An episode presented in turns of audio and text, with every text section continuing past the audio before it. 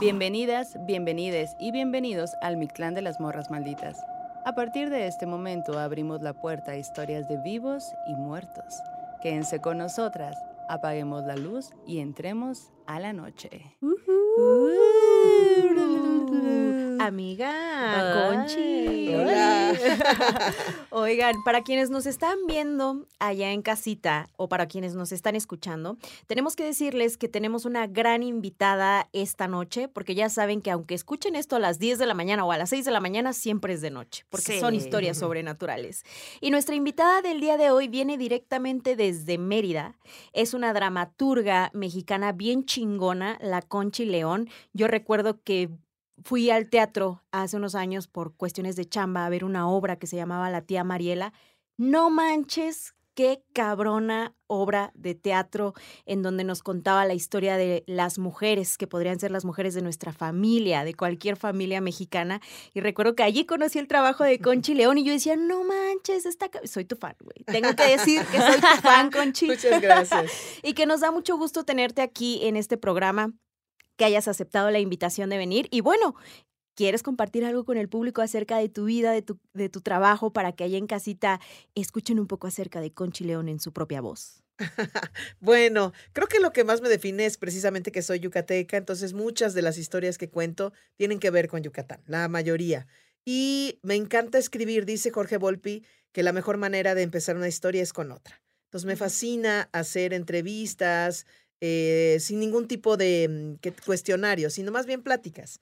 Y a partir de esas pláticas, escribir historias o compartir fragmentos de esos testimonios, escribo teatro, eh, también actúo, dirijo y a veces hago TikToks o canciones. Me gusta mucho la comedia, el cabaret, que es algo que pues los yucatecos tenemos en la médula, el Sí, sí. humor yucateco, el humor negro también. Entonces, bueno, ese por ahí se va la vida. La Ah. neta es que síganla en TikTok. ¿Estás como arroba Conchi León en Eh, TikTok? la Leona Conchi. La Leona Conchi. Güey, qué reflexiones tan cabronas. Subías una hace poco que yo también compartí ahí en mis redes sociales acerca del querer, ¿no? De que decías, güey, ya te quise, ahora ya, ya le voy a dar paso a nuevos sentires. Y yo llorando así, "No es cierto. No me culpes, ya te quise, ya no te quiero. Qué padre oírlo. Sí, es que de repente nos preocupamos mucho por querer, querer y no sabemos decir, ya no quiero, ya no te quiero, ya se acabó, ya basta, ¿no? Entonces creo que sí es importante, así como también despedirse es para mí caso de vida o muerte, porque pasar tu vida mucho tiempo donde ya no eres feliz, donde ya, na- ya no hay nada más que mm, la construcción de una relación bastante manida, eh, pues es, me parece terrible. Entonces me parece de vida o muerte despedirse y decir, ya no quiero. Ay, Qué pues sí, suena muy sí, cabrón. Sí, sí, Así sí. que vayan y sigan en, la, en las redes sociales también. O sea que estás en un montón de cosas, mucho trabajo tienes. Sí, y me, ¿sabes? En la pandemia dos amigos míos se suicidaron por el Oh. estrés. Lo lamento. Ay, pues muchas gracias, pero yo entendí que, bueno, el teatro, los teatros se cerraron y esa es básicamente mi fuente de trabajo. Entendí que tenía que apostar a la creatividad independientemente de los likes, las vistas y la remuneración económica. Eh, afortunadamente en Mérida no tengo que pagar renta ni nada de eso. Entonces em, decidí explotar mi creatividad en todos los sentidos, pero la creatividad es maravillosa, pero se vuelve un vicio. Necesitas seguir creando. Así Y entonces cuando la pandemia acabó hace poquito y regresé al teatro, pues quería seguir haciendo videos, compartiendo historias, eh, canciones o sesiones de fotos, no sé. Y seguí en esa fuente que es un vicio, que es la creatividad, pero que me ayuda mucho con los temas de ansiedad, porque de repente tengo problemas de ansiedad este, o de pensamientos fatalistas. Me ayuda mucho poner esa energía eh, tan agresiva en algo tan maravilloso como crear y- y- y generar humor. Qué Oye, hermoso. ¿Cómo te has sentido? ¿Cómo te sientes cuando ves eh, lo que te comenta la gente? Esa, ese poder de conexión tan fuerte que tienes, ¿no? Que parece que no hay una pantalla entre lo que tú nos dices y donde estamos nosotros, porque lo que, lo que hablas nos toca directamente. Me imagino que te han llegado un chorro de mensajitos bien interesantes y conmovedores también. Sí, la verdad sí, y me sorprende mucho y agradezco que se tomen el tiempo de escribirme o de compartirme sus historias o de, de, contarme el suceso complicado por el que están pasando o decirme yo lo escucho dos veces por semana porque me devuelve el ánimo y eso. Entonces, eh, uno piensa que no tiene sentido o que, ah, este video tuvo 20 vistas, pero para dos personas tuvo mucho sentido y por eso vale la pena. Claro, no vas por el mundo pensando mis videos van a, sanar a todos. También lo digo mucho con el teatro, que es terapéutico, sí, pero hay que ir a terapia también, no dejárselo todo al terapia ni al video de, tres minutos de alguien más. Exacto. Oye, y ahorita que andas acá en Ciudad de México, andas trabajando en puestas en escena, ¿qué andas haciendo acá? Sí, eh, estoy en la teatrería, en una obra que se llama Podrías besarme. Eh, una obra muy interesante que habla sobre la vejez, el deterioro de la memoria, eh, que dirige José, Ramón, José Manuel López Velarde, está Anton Araiza, Tino Morán. Es una obra muy interesante, es para adultos, pero hay puppets, hay cuatro puppets porque la obra se desarrolla entre la juventud y la vejez de los personajes.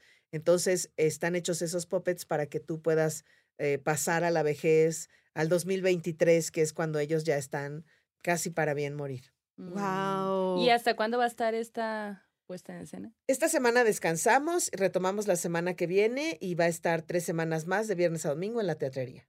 Tres semanas más, eso es hasta mm, las finales de marzo. A finales de marzo, sí. Ok, ok, ok. Vayamos todos al teatro. Sí. Y una, que se arme. Reunión maldita en el teatro. Reunión maldita. Oye, y también, pues, aprovechando que estás aquí, eh, queríamos preguntarte, pues, no sé si a ti te ha pasado algo sobrenatural que quisieras contarnos. Pues mira, creo que precisamente por el estado donde vengo, que hablamos de los aluches, de la Ishtabai, este, de la magia de los cenotes, yo crecí con todo ese misticismo y con todo ese capital de leyenda, eh, con una, una mamá que decía, si a la medianoche escuchas que te llamo, eh, aunque reconozcas mi voz, no abras la ventana porque es un mal viento que se va a meter y que ya tomó mi voz, ¿no? Entonces crecí con todo ese imaginario y lo agradezco mucho porque también me ha hecho respetar lugares sagrados, eh, eh, personas, eh, energías cuando de repente me toca sentirlas. Entonces sí me han pasado varias cosas. ¡Ay, qué emoción! Oye, ¿y alguna vez sí te hablaron con voz de tu mamá? sí me han hablado, me han hablado incluso en sueños. Y sí, claro, tienes el impulso de ir a abrir la puerta o de ir a abrir la ventana. Pero recuerdas. Pero estoy entrenada para no hacer eso. Para mi esperar mamá, un rato. Mi mamá no me deja. exacto, exacto. Ok. Oye, ¿y qué es, o sea, esta cuestión de los cenotes? Yo tengo una historia de los cenotes que ahorita les voy a contar, pero platícanos un poquito más, o sea, que el misticismo que hay ahí. Eh, bueno, los cenotes eran eh, lugares donde se llevaban a cabo ceremonias sagradas, no solamente los sacrificios, habían muchos otros este, ceremonias. Y entonces, eh, cuando íbamos a bañarnos, mi mamá siempre nos decía que pidiéramos permiso, dijéramos la oración de, estamos aquí, no nos vamos a llevar nada, solo vamos a estar un rato. Cuando quieran que ya nos vayamos o no quieran que nos vaya, acerquemos a algún lugar, denos una señal y nos salimos. Entonces, siempre que voy yo a un cenote, repito esa oración. En los cenotes se ahoga gente, eh, según esto, porque hay corrientes, porque algo pasó de la nada, ¿no? Entonces, yo creo que también tiene que ver con eso. Se supone también que todos los serpientes, serpientes, todos los cenotes tienen guardianes. Mm. Algún, algunos casos son serpientes que te jalan hacia abajo y, y te ahogan. Y en algunos casos dicen que tiene que ver precisamente con la falta de respeto que haces al lugar, ¿no? Entonces yo siempre, siempre hago la, la, ceremonia y cuando me han asustado, mi mamá me decía, tienes que regresar con una jícara con miel, ponerla y pedir perdón. Y claro que no quieres regresar porque ya te asustaron ahí. claro. Que es lo que menos quieres. Empiezas a entrar a la caverna de agua y dices, no quiero, pero bueno, aquí estoy. Y, y siempre regreso cuando me ha pasado algo con la jícara con miel y pido perdón. Oye, ¿qué tiene que ver la miel? Es una parte de una ofrenda, lo dulce, la miel que viene de las abejas eh, de Yucatán, es como el, eh, también eh, la dulzura del perdón de la otra parte, ¿no? Ok, oye, ¿y cómo te espantaron en el cenote? Cuéntanos. Cuéntanos todo. Pues fuimos a filmar a un cenote que se llama Ex Hacienda San Antonio. Habíamos estado buscando cenotes para filmar, una, una producción de nosotros, de nuestra bolsa. Y pues nos cobraban carísimo los cenotes porque han hecho películas y novelas y, Sí, claro, ya todo. y ¿no? ya era como, no, Sí. no, no, y, y ya estábamos muy tristes de, pues no lo vamos a poder hacer. Y llegamos a ese lugar que ni siquiera estaba en nuestros planes, y es un cenote que está abierto las 24 horas del día, y le explicamos al dueño, y me dijo, no les voy a cobrar, pero a ti te voy a contar toda la historia del cenote.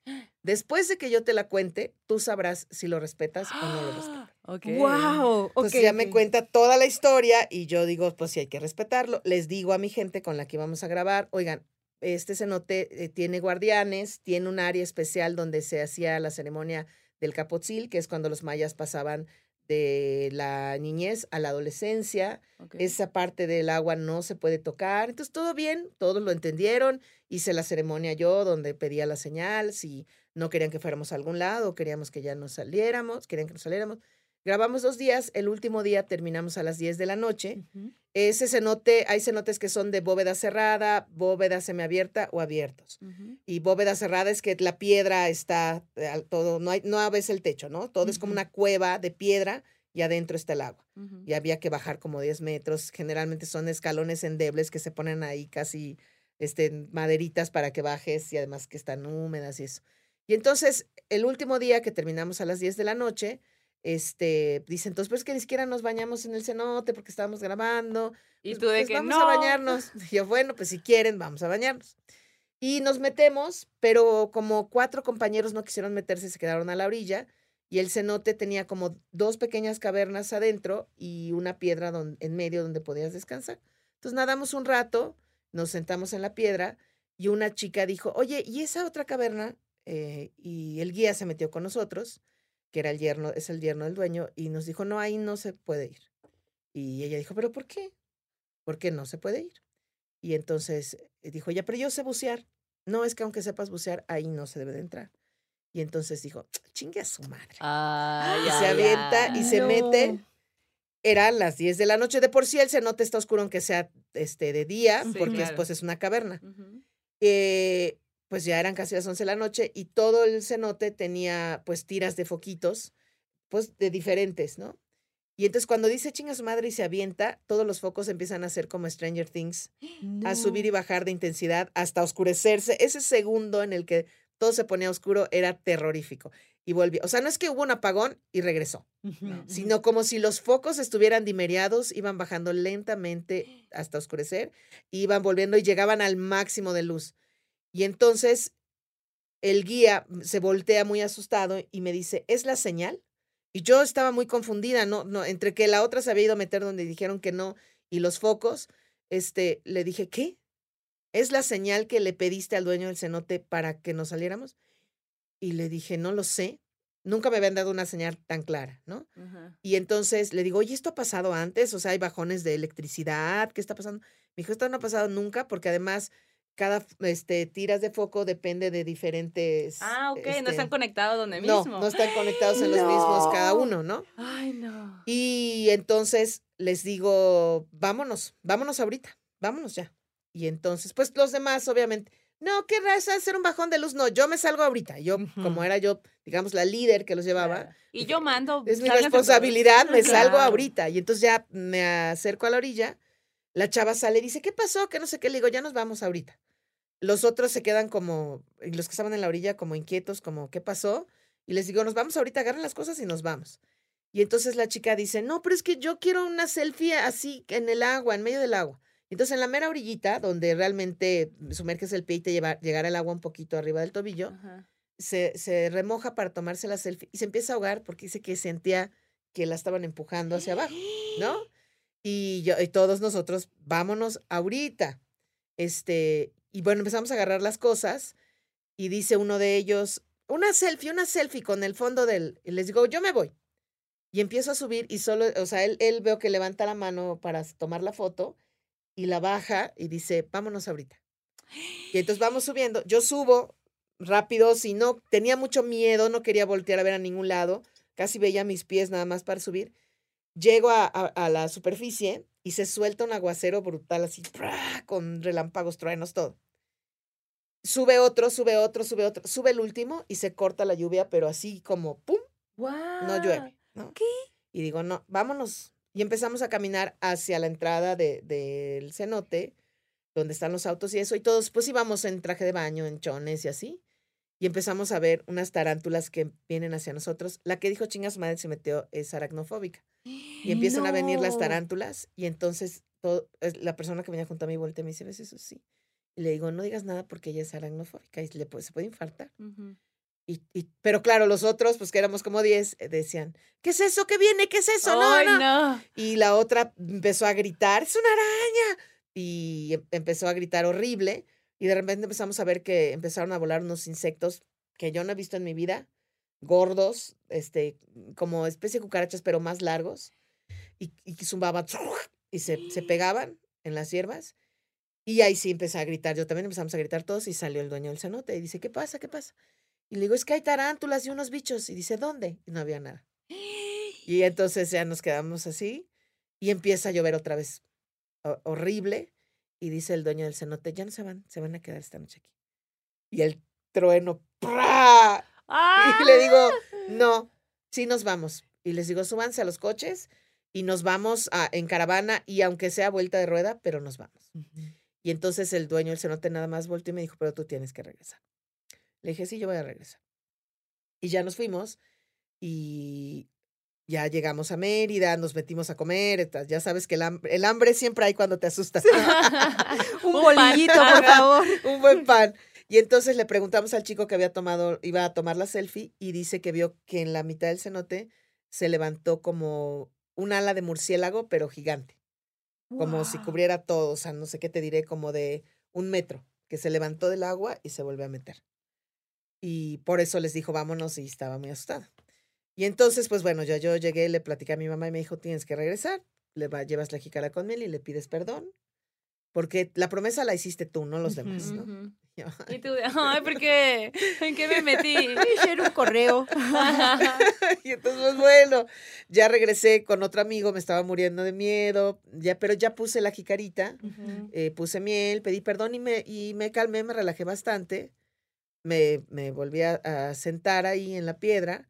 Entonces mi amigo empezó como a, bucear y me dice, fíjate que abajo hay una colocación de piedras eh, muy particular. Hace cuenta una piedra redonda con una alargadita, con otra como triangular, como, como si la hubieran puesto personas, ¿no? Y entonces ya me da los goggles y me meto yo y veo que sí, que efectivamente mucho en la parte de abajo habían como piedras que alguien hubiera acomodado de manera geométrica muy, muy linda. Y todavía le digo a él, vamos a llevarnos la piedra triangular porque no es común. Y me dice, si tú dijiste cuando pediste permiso no nos vamos a llevar nada. Le digo, tienes razón. No, no, No no, no, no. Y entonces, Bueno, voy a traer más miel. Nos las llevamos, pero mañana vuelvo. no, eran preciosas. Entonces ya salgo y le digo al, al dueño, oiga, fíjese que vi unas piedras que la vez primera que vine no las vi. Y entonces me dijo, como el cenote sabe que lo respetas, cada vez que vengas te va a enseñar más cosas. ya no quiero regresar. Qué- Pero qué bonito. Wow. Sí, entonces, bueno, ya no he regresado porque le tengo mucho respeto, pero sí, fue algo, además eso es algo que no viví solita. Habían otras 10 personas Sí, está. que lo vivieron y que también lo cuentan y dicen, uy, estuvo rudo. La importancia de los testigos. Claro. Sí. Porque si lo hubieras vivido Sí. sola, a lo mejor hubieras estado pensando, no, no, seguro ya cuando estuvieras Lo en Mérida, ¿no? imaginé, lo ¿no? imaginé, a lo mejor y Sí. me equivoqué, vi una sombra, pero era otra, o sea. ajá. Pero y qué cabrón está este tema del respeto, ¿no? Y creo que acá a lo largo de, de los programas y justo cuando hemos contado historias que tienen que ver con la montaña, con el monte, siempre el tema del respeto está muy presente, ¿no? Como si, por ejemplo, en, en mi pueblo que la montaña es pesada, siempre te dicen, si vas a caminar por aquí, pide permiso y no te pases de lanza, ¿no? Entonces, Ujú. si cualquier cosa, la montaña te va a regañar. ¿no? Wow. Y siento que eso se da en distintos entornos y de hecho al rato en la recomendación les voy a contar unas cosillas que también tienen que ver con eso, con el respeto a la tradición, a lo otro, ¿no? Y que, güey, qué loco, qué, Qué loco, que, locura, que- y qué bueno también que llevaste la miel, ¿no? Que hiciste este ritual. Sí, sí, ¿no? sí. Y que no fue fatal el tema, ¿no? O sea, fue como, Sí. ok, acepto tus disculpas. También ¿no? está muy interesante la cosa de que cómo supo eso el guardián de, del cenote que a, que a ella le daban miedo las arañas. Sí. What? Sí, a mí me quedó claro que el castigo era para ella. Sí. Este, Y para todos, porque todo el mundo tuvo sí, miedo. no, bueno, todos nos salimos, hace cuenta, nadadores profesionales a la orilla eh, con el susto, pero sí creo que fue especialmente para esta persona porque se metió donde estaban diciendo que no te podías meter. ¿Y ella después qué dijo? Pues sí se asustó y me decía, yo voy contigo. Le dije, no, tú ve aparte, yo voy. yo Tú pide perdón no en voy". otra ocasión. Sí, no, no, no, yo no, contigo no vuelvo a ir. Sí. ¿Y habrá vuelto? ¿Habrá vuelto? ¿Quién, ¿Quién sabe? ¿Y, qué- y hay alguna... Si no hubieras regresado, ¿qué pasaba? Uy, pues para mí que desde muy niña me enseñaron este tema del respeto y de pedir disculpas y todo eso, eh, creo que hubiera sido un pensamiento recurrente para mí y cuando fuera otro cenote me hubiera dado miedo. Claro. Sí. Mm, Yo recuerdo la única vez que fui a un cenote que mm, había ido a Cancún igual por una cosa de trabajo y recuerdo que mi vuelo salía en la tarde. Entonces como que tenía toda la mañana y yo nunca había ido a un cenote, entonces como que tenía unos amigos en ese tiempo que vivían allá, les escribí y me dijeron, cáele, vamos ahorita. Ellos eh, se dedicaban, creo que al turismo en ese tiempo, y me llevaron a un cenote, creo que se llamaba Cristalino o algo así, pero hay muchísimos cenotes en realidad, ¿no? Ajá. Y recuerdo que cuando fui y, y entré al cenote, como que me dieron ganas de llorar porque decía, no puedo creer la majestuosidad de estos espacios Claro. el azul, los tonos, cómo van cambiando con la luz, cómo se ven los pececitos. Es, eh, o sea, como que digo, claro, esta es la entrada a otro mundo, ¿no? A otras dimensiones. Y la verdad es que disfruté mucho ese rato que estuve allí y para mí fue mágico. Mágico, mágico. Nunca había estado en un sitio así. No tenía idea de la energía que yo iba a sentir estando en ese lugar. Y sí quisiera volver en algún momento. padre. Obviamente con respeto. Claro, claro. Y aparte con también, mucho cuidado. me imagino que ya por el turismo hay un chorro de, de cenotes que, pues no sé, que no son tan respetados, ¿no? Mm. Claro, bueno, todavía hace poquito bajaron a dos turistas de las pirámides de Uxmal y de Ah, Chichen. Itza Mm, que no se pueden subir y se suben ahí a tomarse selfies porque pues ya son, este, las pirámides ya están bastante lastimadas por el tiempo, Claro. pero no les importa. Entonces, Sí. claro, tampoco con los cenotes les importa, pues tiran basura o se meten alcoholizados y pues eso no. No lo haga. No, No hagan, beba, no favor. beba. No lo, y yo, ay, y nosotras, no o sea, beba beban en, en los cenotes. casas. Ajá. Pero no en el No cenote. beba en los cenotes. Pero fíjate que el alcohol es parte del ritual. Por eso cuando ustedes eh, tomaron su, su jugo de manzanilla, Obvio. Dije, qué gas. padre, porque sí abre, es parte de, con, en los rituales es muy importante el alcohol, lo- en- en- hasta los más sagrados, bueno, hasta la misa, ¿no? Ujú, sí, y luego vino. nos echamos nuestro mezcalito, ¿eh? Pero ahorita no lo sacamos. Ahorita, estamos no muy sacamos. así. Muy Oye, cheleritas. aprovechando lo de los cenotes, Sí, lo sí, cuento. eso Les voy a contar una historia que nos manda, nos mandó Nibi eh, Rodríguez. Nínive. Nínive Rodríguez, ¿ves? Nínive Rodríguez. Y justo pasó en un cenote en, el, en la zona centro de Cancún. Bueno, en Cancún. Y bueno, todo esto sucede en la casa de la abuela. Resulta que, pues, ella, desde muy chiquita, pues tenía unos amigos, unos amiguitos que, que estaban ahí con ella todo el tiempo.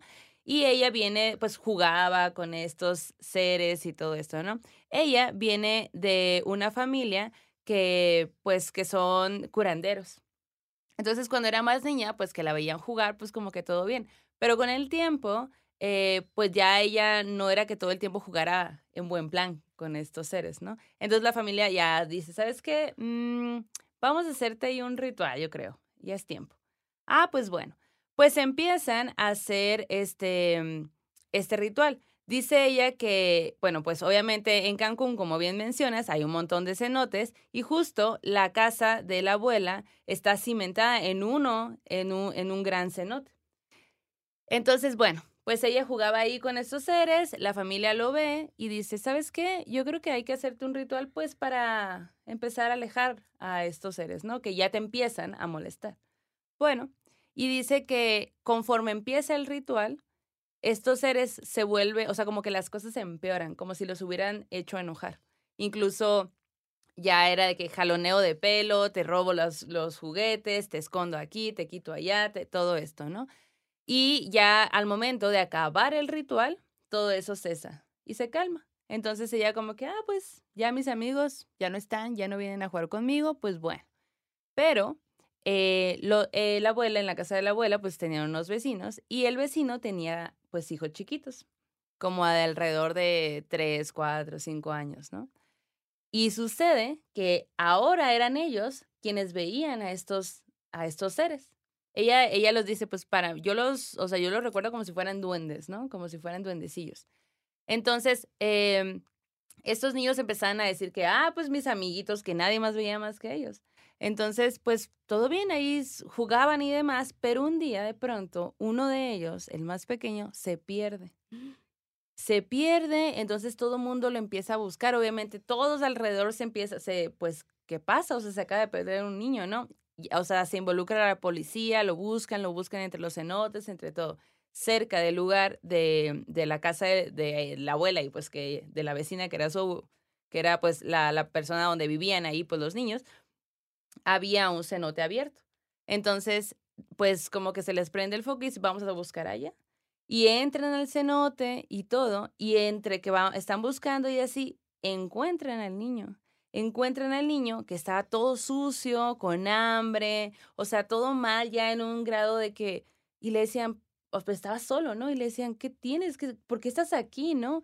Y le dice el niño, es que me vine con mis amigos, pero ellos se enojaron y me dejaron aquí y no me pude ir.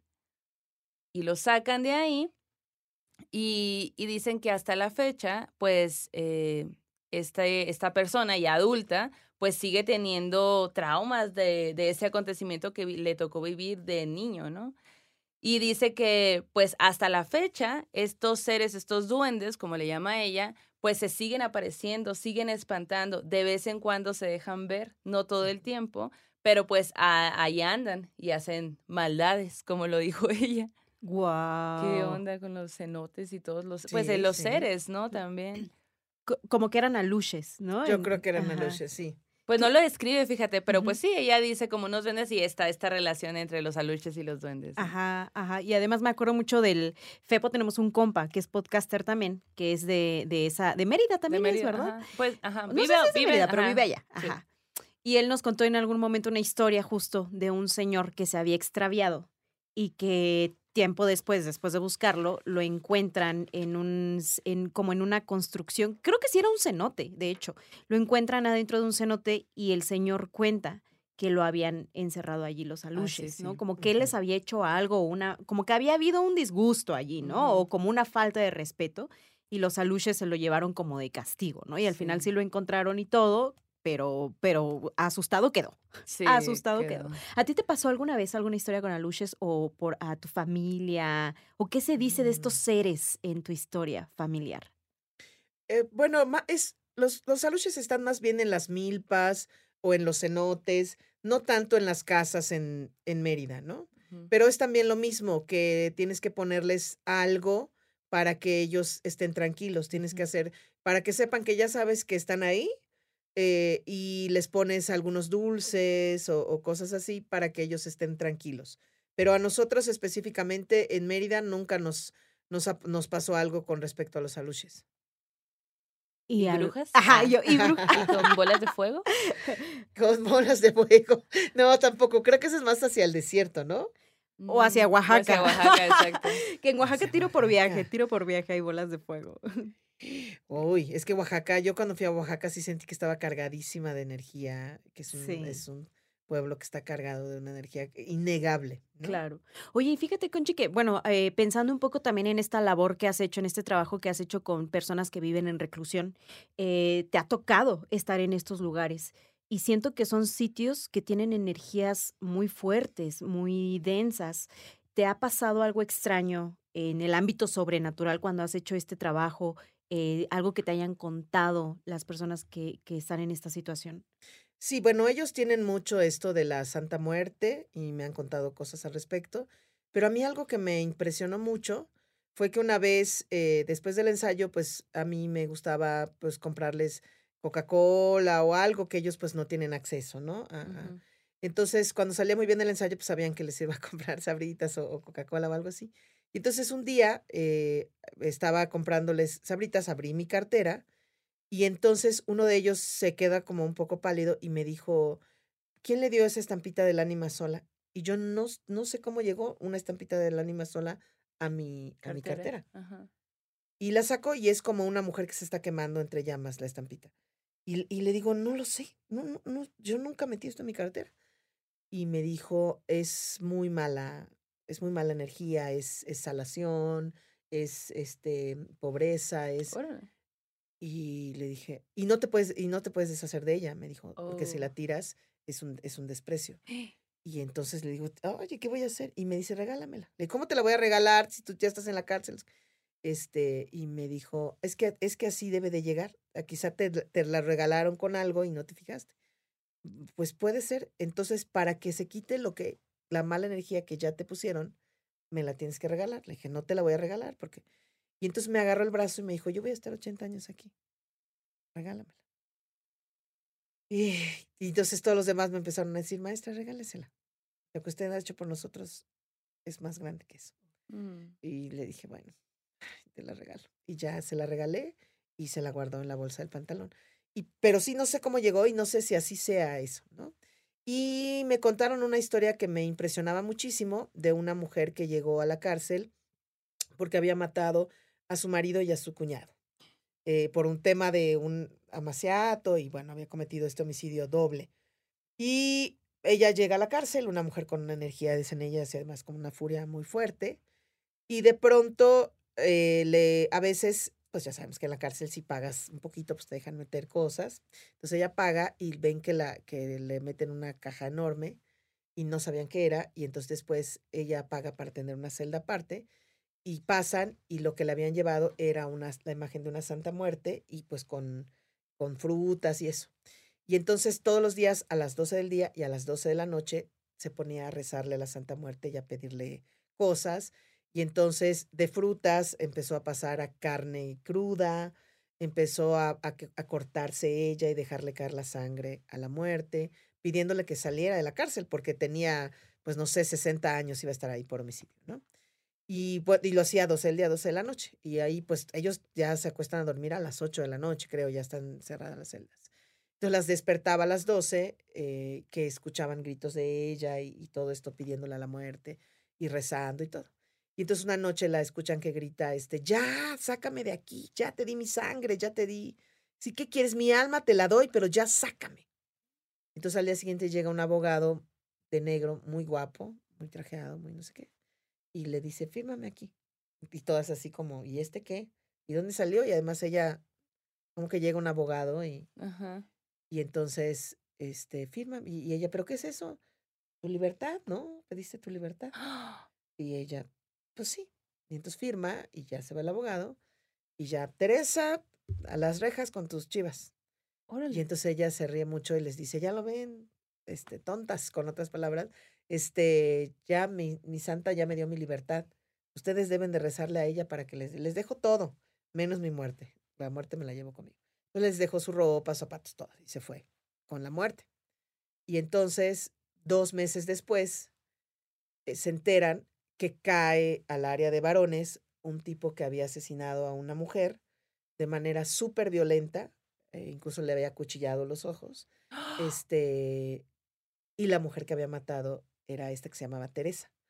Eh, y entonces ellas dicen que la muerte sí te, la Santa Muerte sí te cumple, pero te cobra en sus mismos términos. Y sus términos son sangrientos, son violentos y a veces son incluso muy cortos. Pero ella te cumple. La sacó. No, La sacó al poquito rato que ella lo pidió. Entonces, eh, sí, ellas cuentan muchas cosas con, con respecto a eso. Qué fuerte. no, sí, eso es y también esta primera, esta primera historia que contabas acerca del ánima sola, que eh, nos han llegado historias de gente que va, porque en las iglesias luego está la imagen del ánima sola.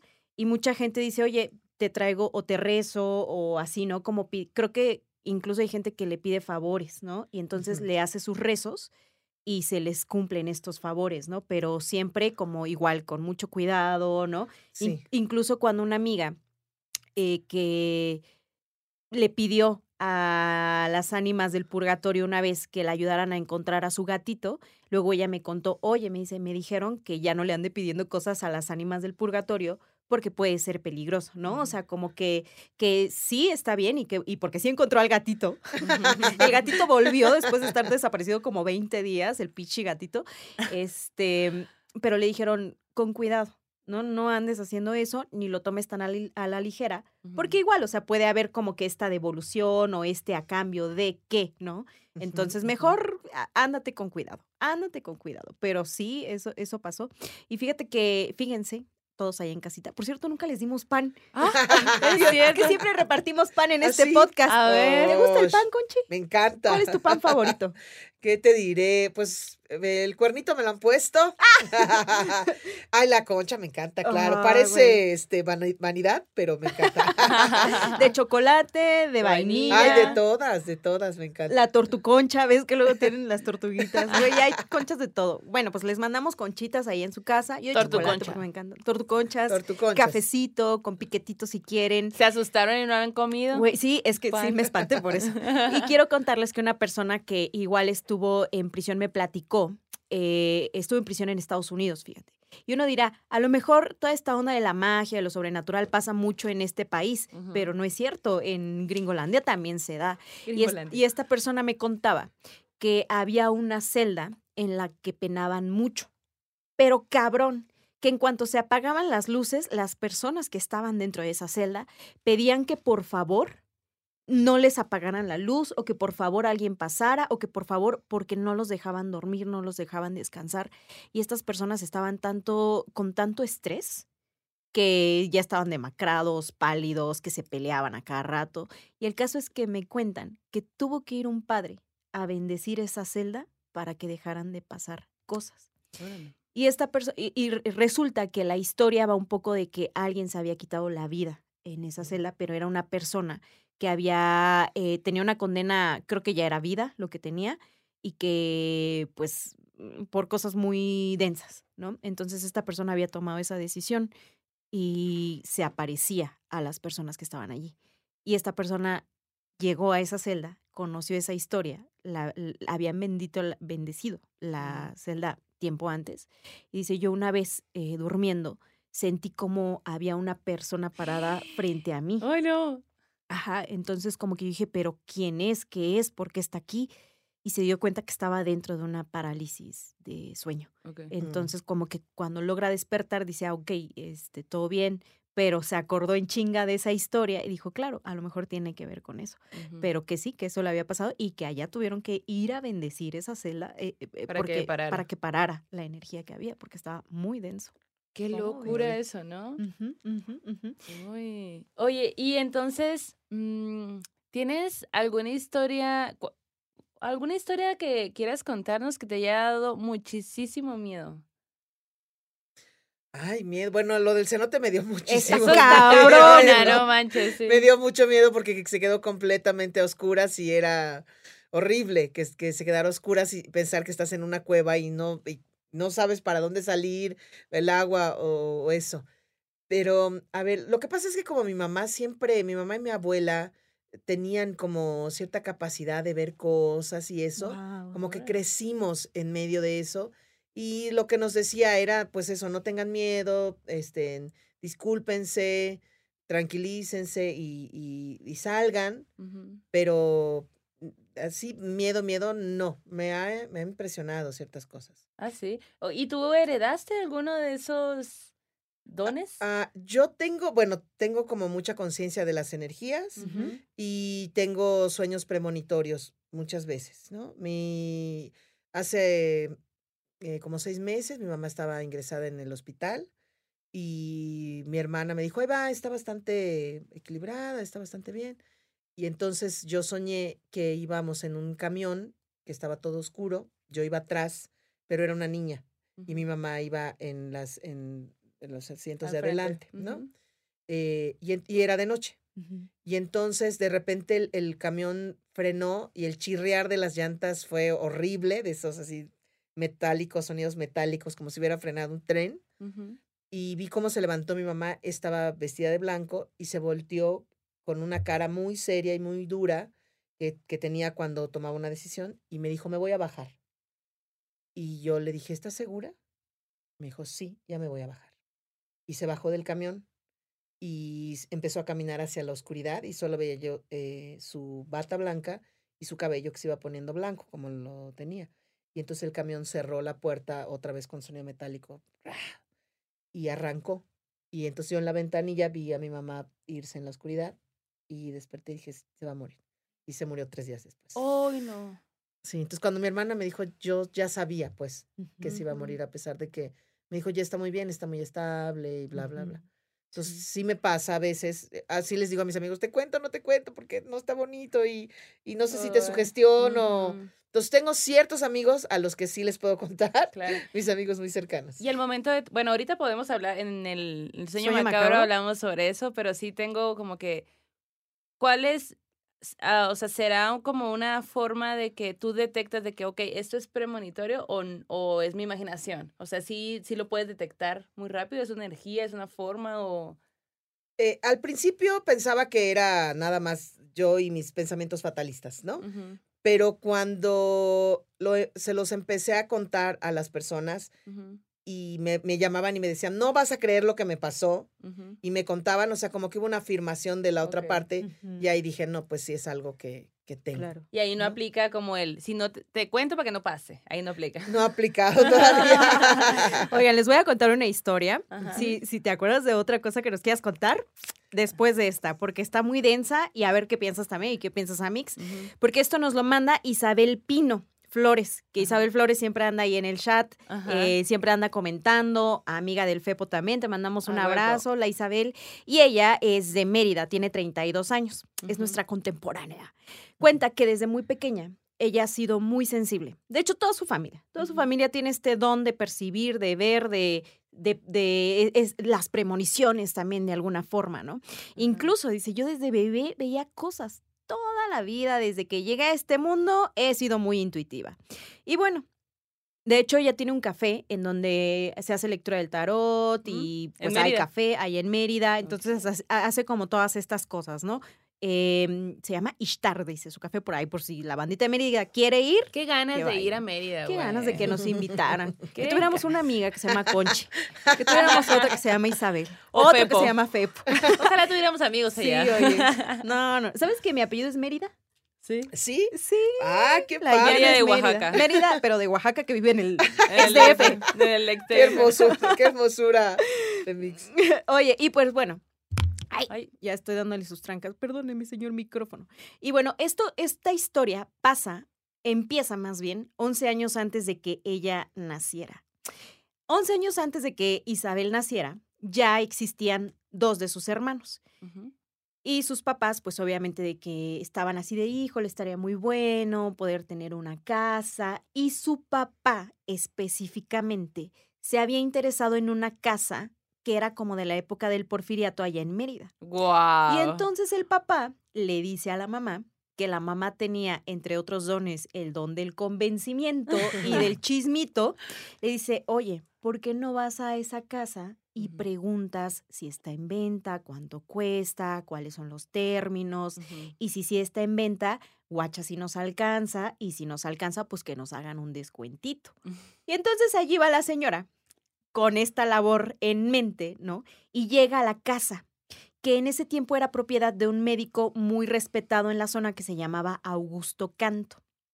Bueno, pues este señor recibe a la mamá de Isabel, que iba con sus hermanitos. Su hermana en ese tiempo tenía cuatro años y su hermano tenía dos. Estaban chiquitos y pues la neta los niños ni pusieron atención a la conversación de los adultos, ellos jugando.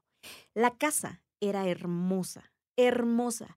Tenía un patio gigantesco. el- de hecho, el patio llegaba a la calle de atrás. Había varias habitaciones, muy espaciosa, repleta de árboles, de frutas. Güey, era Qué la casa de ajá. ensueño para cualquier familia con niños chiquitos. ¿no? Y a lo mejor los papás decían. Y para mí que no tengo niño chiquito también. Ajá. suena como Y para mí también que tengo dos gatos. Ajá. Es más, Mis perritas serían muy felices Ajá. en esa casa. Sí, es el sueño de mis gatos, tener una casa con jardín. Y bueno, la mamá se pone a platicar con el médico y le dice, oiga, pues, ¿cuán- ¿en cuánto está la casa? Y el, el médico le da la cifra y ella dice, no, güey, ni en pedos podemos pagar esta casa. O sea, ni siquiera sé cuándo terminaríamos de pagarla con este precio que nos está dando, ¿no? Pero se quedan platicando y todo, ¿no? Y al final el señor le dice, deme su teléfono, le dice a la señora. eh, y, y yo le hablo, pues si estoy interesado en que usted la compre, porque pues si usted la quiere, a lo mejor, y la señora, pues es que sí la quisiera, o sea, dice, la verdad nos gusta a mi esposo y a mí, pues ya nos vemos acá, pero la neta no nos alcanza, y pues ni siquiera bajándole nos alcanza. Pues el señor, bueno, está bien, no se preocupe, se van. Cinco días después, le habla el señor, el médico, Augusto Canto, le habla a la mamá de Isabel, y le dice, señora, ¿puede venir acá a la casa? Y ella, wow, pues sí, y regresa. Se ponen a platicar de nueva cuenta, y Augusto le cuenta a ella que tiene cáncer. Dice, yo tengo cáncer en la, en la mandíbula, entonces me queda muy poquito tiempo de vida. Y yo le quiero vender a usted la casa. Es más, le voy a bajar el precio de la propiedad. Dice la morra, güey, nos bajó casi, casi como si en este tiempo nos bajaran más de medio millón de pesos a la propiedad, de la, al, al costo de la propiedad. Y el señor le dijo, te lo voy a dar a tal precio con una condición. Y ella, ¿cuál? Que vengas a habitarla hasta que yo me muera. Antes no puedes. O sea, a mí me quedan meses, con suerte, pero tú no puedes hacer movimientos en esta casa hasta que yo me muera porque yo me quiero morir aquí. Mm, Entonces la familia platica y dicen, órale va, hagámoslo de esa forma. Compran la casa y sí, eh, tiempo después el señor Augusto fallece y es allí cuando la familia se muda. Y años después es cuando nace Isabel.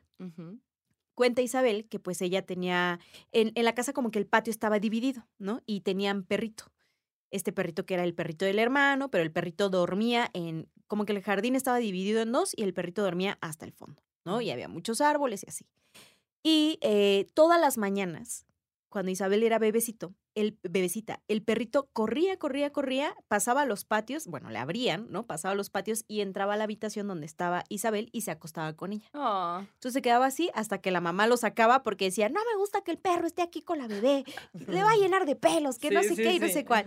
¿no? Entonces como que ya sacaban al perrito y el perrito, bueno, está bien. ¿Yo qué hice? ¿Cuál fue el mal que yo hice, no?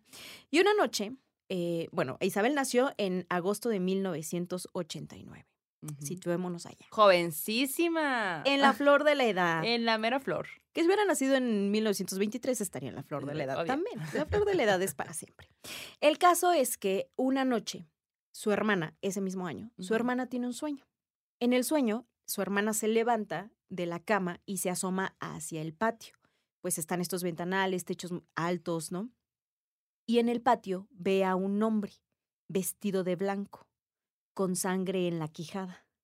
Y este hombre está agarrando piedras y se las avienta como para que no se salga ella, como diciéndole, métete, métete. O sea, dice, no era como que me, como que la quería lastimar, sino ahuyentándola. Oh. Y entonces ella se despierta y como que dice, güey, ¿qué pedo con este sueño? Porque la hermana de Isabel no tenía el contexto de la historia del dueño de la casa. Era una niña cuando la compraron y pues habían pasado años, pero pues nunca se había interesado en realidad en esa historia.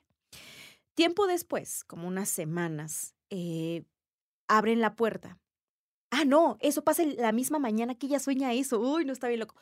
Pasa la misma mañana. La morra se levanta con el recuerdo de este sueño y en eso su mamá, pues también se despierta, está medio oscurito todavía, abre la puerta y el perrito que estaba en el jardín del fondo entra corriendo a la, a la casa y se va en chinga donde está Isabel bebecita y se acuesta con ella. Pero el perrito, a diferencia de otros días, está temerosísimo temerosísimo. Y entonces la señora dice, ey, ey, ey, le dice al hermano, saca al perrito, porque pues los pelos, no sé qué. Y el perro no se quería salir, no se quería salir y estaba como, ¿no? Y así como de que, ¿qué pedo? ¿Qué está pasando, güey? Y entonces eh, saca el hermano al perro, lo llevan a un patio, luego al siguiente, al del fondo, y dicen, bueno, pues a lo mejor se metió porque no cerraron bien el patio y se quedó abierto y así, ¿no? Ujú.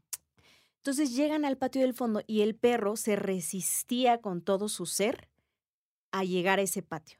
Entonces cuando logran llegar hasta ese patio, pues la mamá va y con la hermana, ¿no? Así de qué está pasando, porque el perrito está poniendo tanta resistencia, qué hay o qué o qué pedo. Cuando llegan al a ese patio, el perro se pone mucho más nervioso y ocurre algo que atestiguan los dos hermanos de Isabel y su mamá. Y es que el perro comienza, se cae al piso como si lo hubieran aventado. Y entonces empiezan como a patear al perro, no a alguien que ellos podían ver, sino que solo veían como el perrito lloraba y gemía de dolor Mm. y se le veía como su cuerpito como que si lo hacían así de un lado y del otro. Y luego, corte A, así como que dicen, güey, hay que hacer algo, ¿no? Se meten, tratan de agarrar al perro, separarlo de eso, de lo que se está peleando, que no saben qué es. El perro se para en dos patas, hace como si estuviera empujando algo o a alguien y se pierde entre los árboles del jardín. Y entonces todos se quedan así como de, ¿qué está pasando? Y el perro allí se pierde y empieza a gemir como de dolor. Oh. Entonces la familia así de, oigan, hay que ir por el veterinario, hay que hacer algo, ¿no? Entonces le dicen a la hermana, ve y háblale a tu tío para que venga eh, para, por, por el perrito y que lo lleven chinga al doctor porque no sabemos qué está pasando y la situación ya está bastante extraña. El hermano va, se mete entre los árboles, porque había muchos árboles frutales, y a donde se había metido, pues ya estaba medio eh, como que arboloso, por así decirlo, ¿no? Ya no podías ver hasta el fondo del jardín. Se mete a buscar a su perrito, y cuando llega donde está, ve que hay una persona de blanco con sangre en la mandíbula parada al fondo del jardín viendo al perrito, No manches. y que el perrito está muerto No mames. pero está muerto no como si, como si acabara de morir, sino muerto con el rigor mortis. Estaba tieso el perrito, tieso, tieso completamente, en una posición así como rara. Ajá. Cuando llega el tío, va corriendo al jardín, el hermano obviamente no dice nada porque está más preocupado por su perro que por esa visión que vio unos segundos. Em, le dice, el perrito murió anoche, ¿verdad? El tío. Y todos, no, o sea, el perrito todavía en la mañana entró, al cuarto con Isabel, estuvo acá, no sé qué. Y le dice el tío, no, el perrito tiene horas fallecido, porque esta dureza, rigidez que ya tiene en su cuerpo no es de ahorita, es de horas. Y ellos no puede ser. Y entonces la mamá de Isabel en chinga dice, ¿saben qué? Váyanse corriendo a la casa y cierren todas las ventanas porque esto es un mal aire. Cierren todas las ventanas de una vez, cierren todas las ventanas. El caso es que eh, hace, buscan una caja para meter a perrito y sepultarlo. Y cuando lo meten a la caja, la caja truena por la rigidez del cuerpo. No soportó el cuerpo del perrito. Ok. Y se tuvieron que enterrarlo allí, en donde estaban los árboles. Y cuenta Isabel que un dato interesante de esa zona en la que vive es que cerca de allí hay también cenotes. Mm. Entonces, lo que ella cuenta es que es posible que no precisamente su casa, sino que en el patio había un pozo que conectaba con esas zonas de cenotes y dice, allí se mueven energías.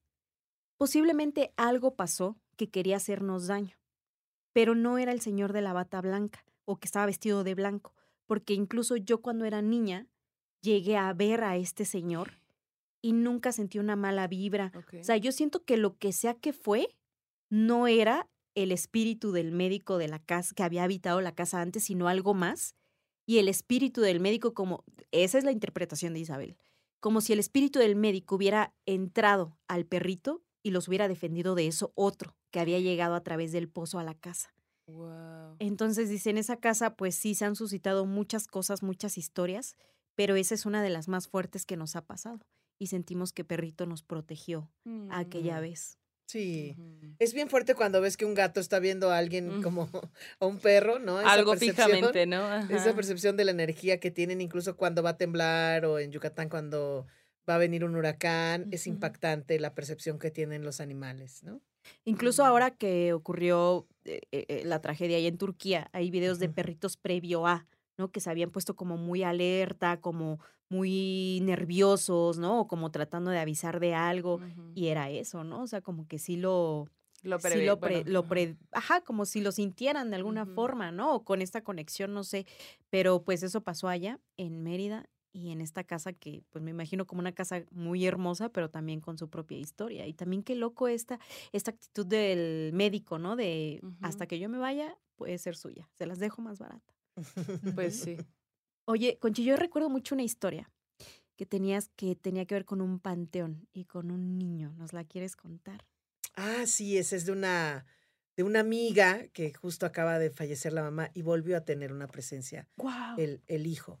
Él, él era su primogénito, se llamaba eh, Felipe, desde que estaba embarazada dijo se va a llamar Felipe, y desde su embarazo eh, ella se encontraba canicas todo el tiempo, Oh, Cuando, a partir de que se embaraza, se empieza a encontrar este, canicas.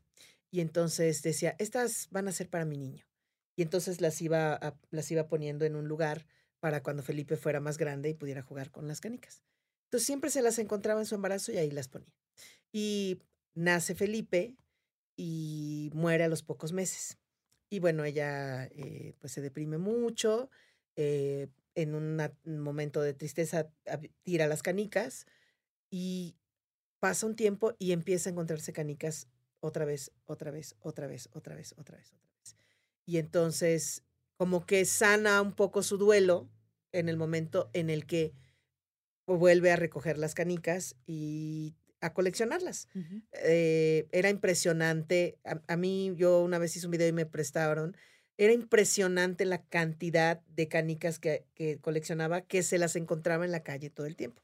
Qué loco eso. Y entonces un día eh, decide hacerle una pequeña escultura al niño en, en su tumba con las canicas. Y va y, y hacen la escultura y ponen ahí las canicas eh, como eran sus juguetes, como ella había planeado desde que se embaraza, ¿no? Y entonces un día están escuchando la radio eh, en, en temporada de muertos y entrevistan a un, a un sepulturero y le preguntan si había habido algo raro y, eh, y decía que no, nada, nada. Dice, bueno, la verdad es que a veces por el área B se escucha que alguien juega canicas. Y entonces ella dice, es mi hijo, es mi hijo, porque su hijo estaba este- enterrado en ese panteón en el área B. Y entonces para todos los demás fue como impresionante. Esta señora muere de cáncer hace poquito eh, y las hermanas estaban ahí, su- su- las- sus hijas son seis, me parece, estaban ahí con ella y de repente escucharon que empezó a rodar una canica y se asustaron mucho y voltearon y habían unas canicas ahí eh, rodando y después del susto las agarraron y se las metieron a la señora al ataúd. Mm, ¡Qué cabrón! Sí. Sí, sí, sí, sí, muy fuerte, muy fuerte. Wow. Oye, ah, eh, me acordé de una historia que contamos hace ya muchos capítulos, te la voy a contar rápidamente antes de pasar a la siguiente sección, que es de la tatarabuelita de una, de una amiga que en, en- en Los Mijes, allá en Oaxaca, esta señora eh, una vez se embarazó, pero ya tenía como casi setenta y tantos, ¿no? Era como muy raro y tampoco era que estaba con marido ni nada, ¿no? Como que un día se dio cuenta de que estaba embarazada. Esa es la historia, ¿no? Y entonces como que ella dice, bueno, pues eh, voy a tener al niño, ¿no? Y en cuanto ella hace conciencia de que está embarazada, empieza a encontrarse dinero. Todo el tiempo se encontraba dinero, dinero, dinero, dinero, y ella lo iba juntando. Y todo lo guardó en un lugar porque dijo, pues eso va a ser para el niño, ¿no? O la niña, lo que, lo que sea. Tiempo después nace eh, y es un bebé blanco, es un bebé albino. Y ella cuando lo ve se sorprende porque era una situación pues particular en esa época, ¿no? Y decía, wow, es un niño dorado, ¿no? Es un niño blanco. Y entonces ella lo abraza y dice, pues va, es mi bebé, pues, ¿no? Y el bebé crece como que de manera sobrenatural y al poco tiempo muere. Como que crece de más muy rápido Ajá. y muere a los meses. Y cuenta la señora, o bueno, la, la familia, que todo el dinero que la señora encontró durante el embarazo, ni un peso más, ni un peso menos, fue lo que gastó para enterrar a su bebé. Wow. Una situación muy particular, muy rara, muy extraña. ¿no? Pero que así fue. Fue un bebé que estuvo, creo que meses o semanas de vida, que tuvo de vida y murió. Wow. Órale. Sí, sí, sí. Y ahí es donde te preguntas, ¿qué significa? ¿Por qué todo esto? ¿Por qué a mí? ¿Qué está pasando? Sí, sí, sí, claro. sí. Esas preguntas así que no tienen respuesta, ¿no? Uy, no. Oye, bueno, pues pasamos al terror en corto. Órale. Va, les voy a poner un audio que nos manda Alma Grisel. Nos cuenta su historia, así que ahí les va. Hola, par de morras guapas aquí mandándoles este audio con una historia que nos pasó a mis hermanos y a mí aproximadamente en el año de 1988 por ahí así. Para entrar un poco en contexto, les menciono que en ese tiempo yo vivía en San Juan Jalpa, esto es en Iztapalapa, Y esta unidad era una de las primeras que se construían en lo que es este cerro. Y a un costado de esta misma está el Panteón Civil de San Lorenzo. El edificio que yo habitaba estaba pegadito a lo que es la barda del panteón. Más o menos en esa época de este año que ya les mencioné, nos empezaron a espantar mucho en el departamento. Lo que es el área de la recámara, el baño y el lavabo, que este se encontraba fuera del baño. Sentíamos una presencia, nos prendían la luz, cerraban la puerta, sentías que te veían. Y nosotros decíamos que era el niño, que decíamos entre mis hermanos y yo ya platicando, pues que se sentía que era algo chiquito, ¿no? Entonces pues le apodamos el niño. Cada que nos espantaban, pues cuando llegaba mi mamá de trabajar le decíamos, oye mamá, es que otra vez me espantaron. Y otro día, y oye mamá, es que me espantaron. La respuesta de ella era siempre de, pues es que ustedes se portan mal y por eso le pasan estas cosas. Una ocasión, a mí me tocó hacer el lavabo, es, es decir, pues limpiarlo porque nos repartíamos los quehaceres de casa. Yo no quería, obviamente, porque pues sabía que me iban a espantar. Entonces, como lo tenía que hacer, tenía que hacer, pues ya agarré, fui por lo que necesitaba. Recuerdo perfectamente que traía yo una bermuda naranja. En esta bermuda naranja, en la bolsa del lado derecho yo traía una pluma negra. Entonces, pues yo me pongo a tallar el lavabo, pongo a tararear alguna canción para pues que se me olvidara y poder hacer esto y acabar lo más rápido posible. ¿no? Estando yo haciendo esto, siento muy claramente, claramente, como una mano chiquita a la bolsa del pantalón del lado derecho donde yo traía esta pluma. Y siento cómo se me está saliendo la pluma. Me quedo pasmada me enderecé, me, en lo que reaccioné, me eché a correr a la cocina. Estaba yo llorando, que no podía yo. Y me dice mi hermana, ¿qué te pasó? ¿Qué te pasó? Yo, es que me agarró el niño. Y que me agarró el niño llorando. Llega mi otro hermano en paz descanse de la tienda. Me dice, ¿qué te pasó? No, pues es que me agarró el niño. Mi hermano empezó a mentar madres porque ya ves que dicen que con esto pues se van, ¿no? Llegó a mi mamá y le platicamos lo sucedido. Y pues a mi mamá pues ya como que se le hizo mucho. En esos días, mi hermano el más chico que estaba en la primaria, estaba la época de andar jugando canicas. En una de esas sube, y mi mamá le ve unas canicas pues bastante diferentes a lo que normalmente conocemos. De hecho, yo nunca he visto unas igual en ningún lado. Y le dice, yo, ¿esas canicas de dónde las sacaste?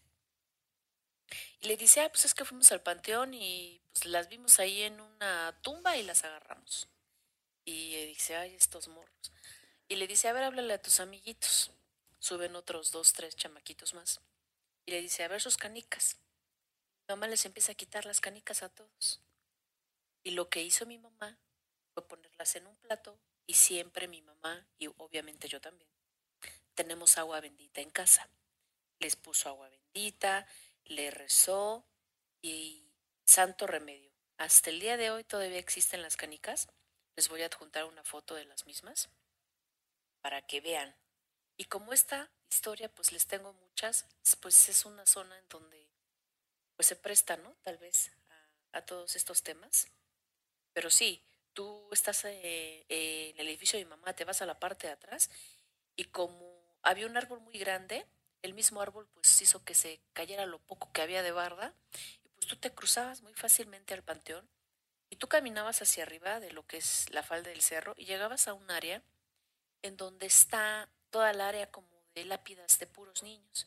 Y mi hermano dice, pues que andaban ahí, ¿verdad? Los amiguitos, los, los morritos, estos pues, ingenuos, al final de cuentas niños, vieron una tumba que tenía juguetes, vieron las canicas y se les hizo muy fácil tomarlas. Como les comento, hasta el día de hoy, estas están en casa de mamá, guardadas y nadie las toca. Les adjunto una foto, muchos éxitos, un abrazo posteriormente. Ah. Miren, hablando de canicas, ya ven. Sí, todo se conecta. Ahí les va la imagen de las canicas. Tengo miedo. Ahí están, mira. ¿Qué tal? Y el niñito en el panteón así de mis canicas, qué pedo. Cámara, eran mis Cámara, mis canicas. Oye, Conchi, la siguiente sección es sueño macabro. Normalmente nosotras eh, contamos, pasamos sueños que nos manda, nos manda la bandita, pero queremos preguntarte si tienes un sueño que igual esté en esta sintonía como el que nos contaste hace ratito que quieras compartirnos. Pues te digo que más que macabro, este, como premonitorio. Eh, mi mejor amigo eh, iban ellos a abrir un teatro, pero no lo sabían. Ya ves que estas cosas es hasta que se inaugure y eso, ¿no? Y entonces yo sueño que eh, estaba él bailando y donde estaba bailando había un tapanco. Y entonces, como parte de la coreografía, se colgaba de la orilla del tapanco y brincaba hacia el tapanco, pero el tapanco se derrumbaba y le caía todo encima. Y me, despe- me despierta que es el sonido de la llegada de la ambulancia en mi sueño, me despierto y me asusto. Este, y, y me pongo a pensar, le digo, no le digo, le digo, no le digo. No, no a mi mejor amigo, el novio de mi mejor amigo, es el- el- a la persona que yo sueño. Eh, no le tengo tanta confianza como a mi amigo, igual y me dice, ay, qué fatalista, no sé. Siempre te entra eso de, digo o no digo. Claro. Pero siempre es mejor decir, según yo. Y entonces le cuento a él, este, oye, fíjate que soñé esto y no sé qué, y nada más me dice, ah, sí, qué chido. Y este, tiempo después me entero que van a abrir ellos un centro cultural que tiene un teatro, y el centro cultural y el teatro se llaman Tapanco, porque en ese lugar había un Tapanco. Era una casa antigua que cuando la empiezan a, a reconstruir descubren el Tapanco y deciden dejarlo ahí para que se use para el escenario. Y entonces estaban montando, creo que Hair, que es una comedia, un trabajo musical, y la pareja de la persona que yo soñé, que ese sí es mi mejor amigo, estaba bailando, se agarra del tapanco para subirse y se le derrumba encima y acaba en el hospital. No manches. Y entonces, eh, ya pasa el tiempo. Yo nunca me entero de esto. O sea, de repente veo que van a abrir Centro Cultural Tapanco, que uno de los directores era la persona con la que ya había soñado. Y dije, ah, bueno, igual y nada más. Yo soñé así. Eh, mi mejor amigo, que en esa época éramos amigos, no era mi mejor amigo, nos volvemos mejor amigos y me dice, ¿sabes que una vez Ulises, el que era su novio, estábamos en el hospital cuando él despierta de lo terrible que fue el accidente y le dice, ¿sabes que Conchi me contó exactamente esto, pero que me pasaba a mí? Y le dice, ay, ¿cómo crees? Te lo juro que ella me lo contó. Y entonces ya después mi amigo me pregunta, ¿y lo soñaste? Y se lo vuelvo a contar porque lo tengo súper fotográfico y me dice, pasó exactamente así. Wow. Pero no le, yo no lo soñé a él, soñé que le pasaba a su A pareja. su pareja. ¿no? Ajá. Entonces sí, y con ese amigo siempre que tengo sueños, eh, le digo, hace poquito soñé que lo iban a secuestrar. No Y manches. le dije, y me dijo, ¿sabes qué? Sentí que me estaban siguiendo. Yo lo veía, lo veía en un café solito con la pierna cruzada y sentía que alguien lo estaba viendo. Yo sabía que alguien lo estaba vigilando para secuestrarlo, para llevárselo. Y él no se daba cuenta, estaba en el teléfono, tomaba su café y este, y me desperté muy inquieta y le llamé y le dije, soñé esto. Y me dice, ayer estaba comiendo y de repente sentí que me estaban viendo y pagué la cuenta y me empecé a ir y alguien empezó a seguirme y yo sentía que me estaba siguiendo. Dije, no, por favor, No cuídate manches. mucho No y así, ¿no? Oye, no quiero que sueñes con nosotras nunca. Nunca, nunca, nunca. nunca, nunca, nunca. A lo mejor que nos ganamos 5 mil millones de Eso dólares. estaría padre. sí, Puede ser, eso ¿no? Puede sí. ser. Eso estaría muy Oye, padre. ¿y con tu mamá has soñado? O sea, has- has tenido estos sueños tr- tras su partida o con gente que ya no está? ¿Te ha pasado? Sí, sí, sí, he soñado con mi mamá. Em, soñé hace poquito que tenía una, un vestido que yo le regalé este, en bordado, que era color naranja, y que Mm. estaba sentada cerca de una ventana. Y lo primero que me llamó la atención fue el naranja del vestido. eh, a ella no le gustaban mucho los colores estridentes, pero ese, como yo se lo había regalado, pues lo usaba. Entonces estaba cerca de la ventana y vi la naranja el vestido y la vi, le vi la cara muy en paz y de pronto se movió el sol y entró un rayo naranja en la ventana y, la, y como que le atravesó el cuerpo y empezaron a entrar va- varios rayos naranjas que la fueron cubriendo hasta que se volvió toda como un naranja dorado y desapareció.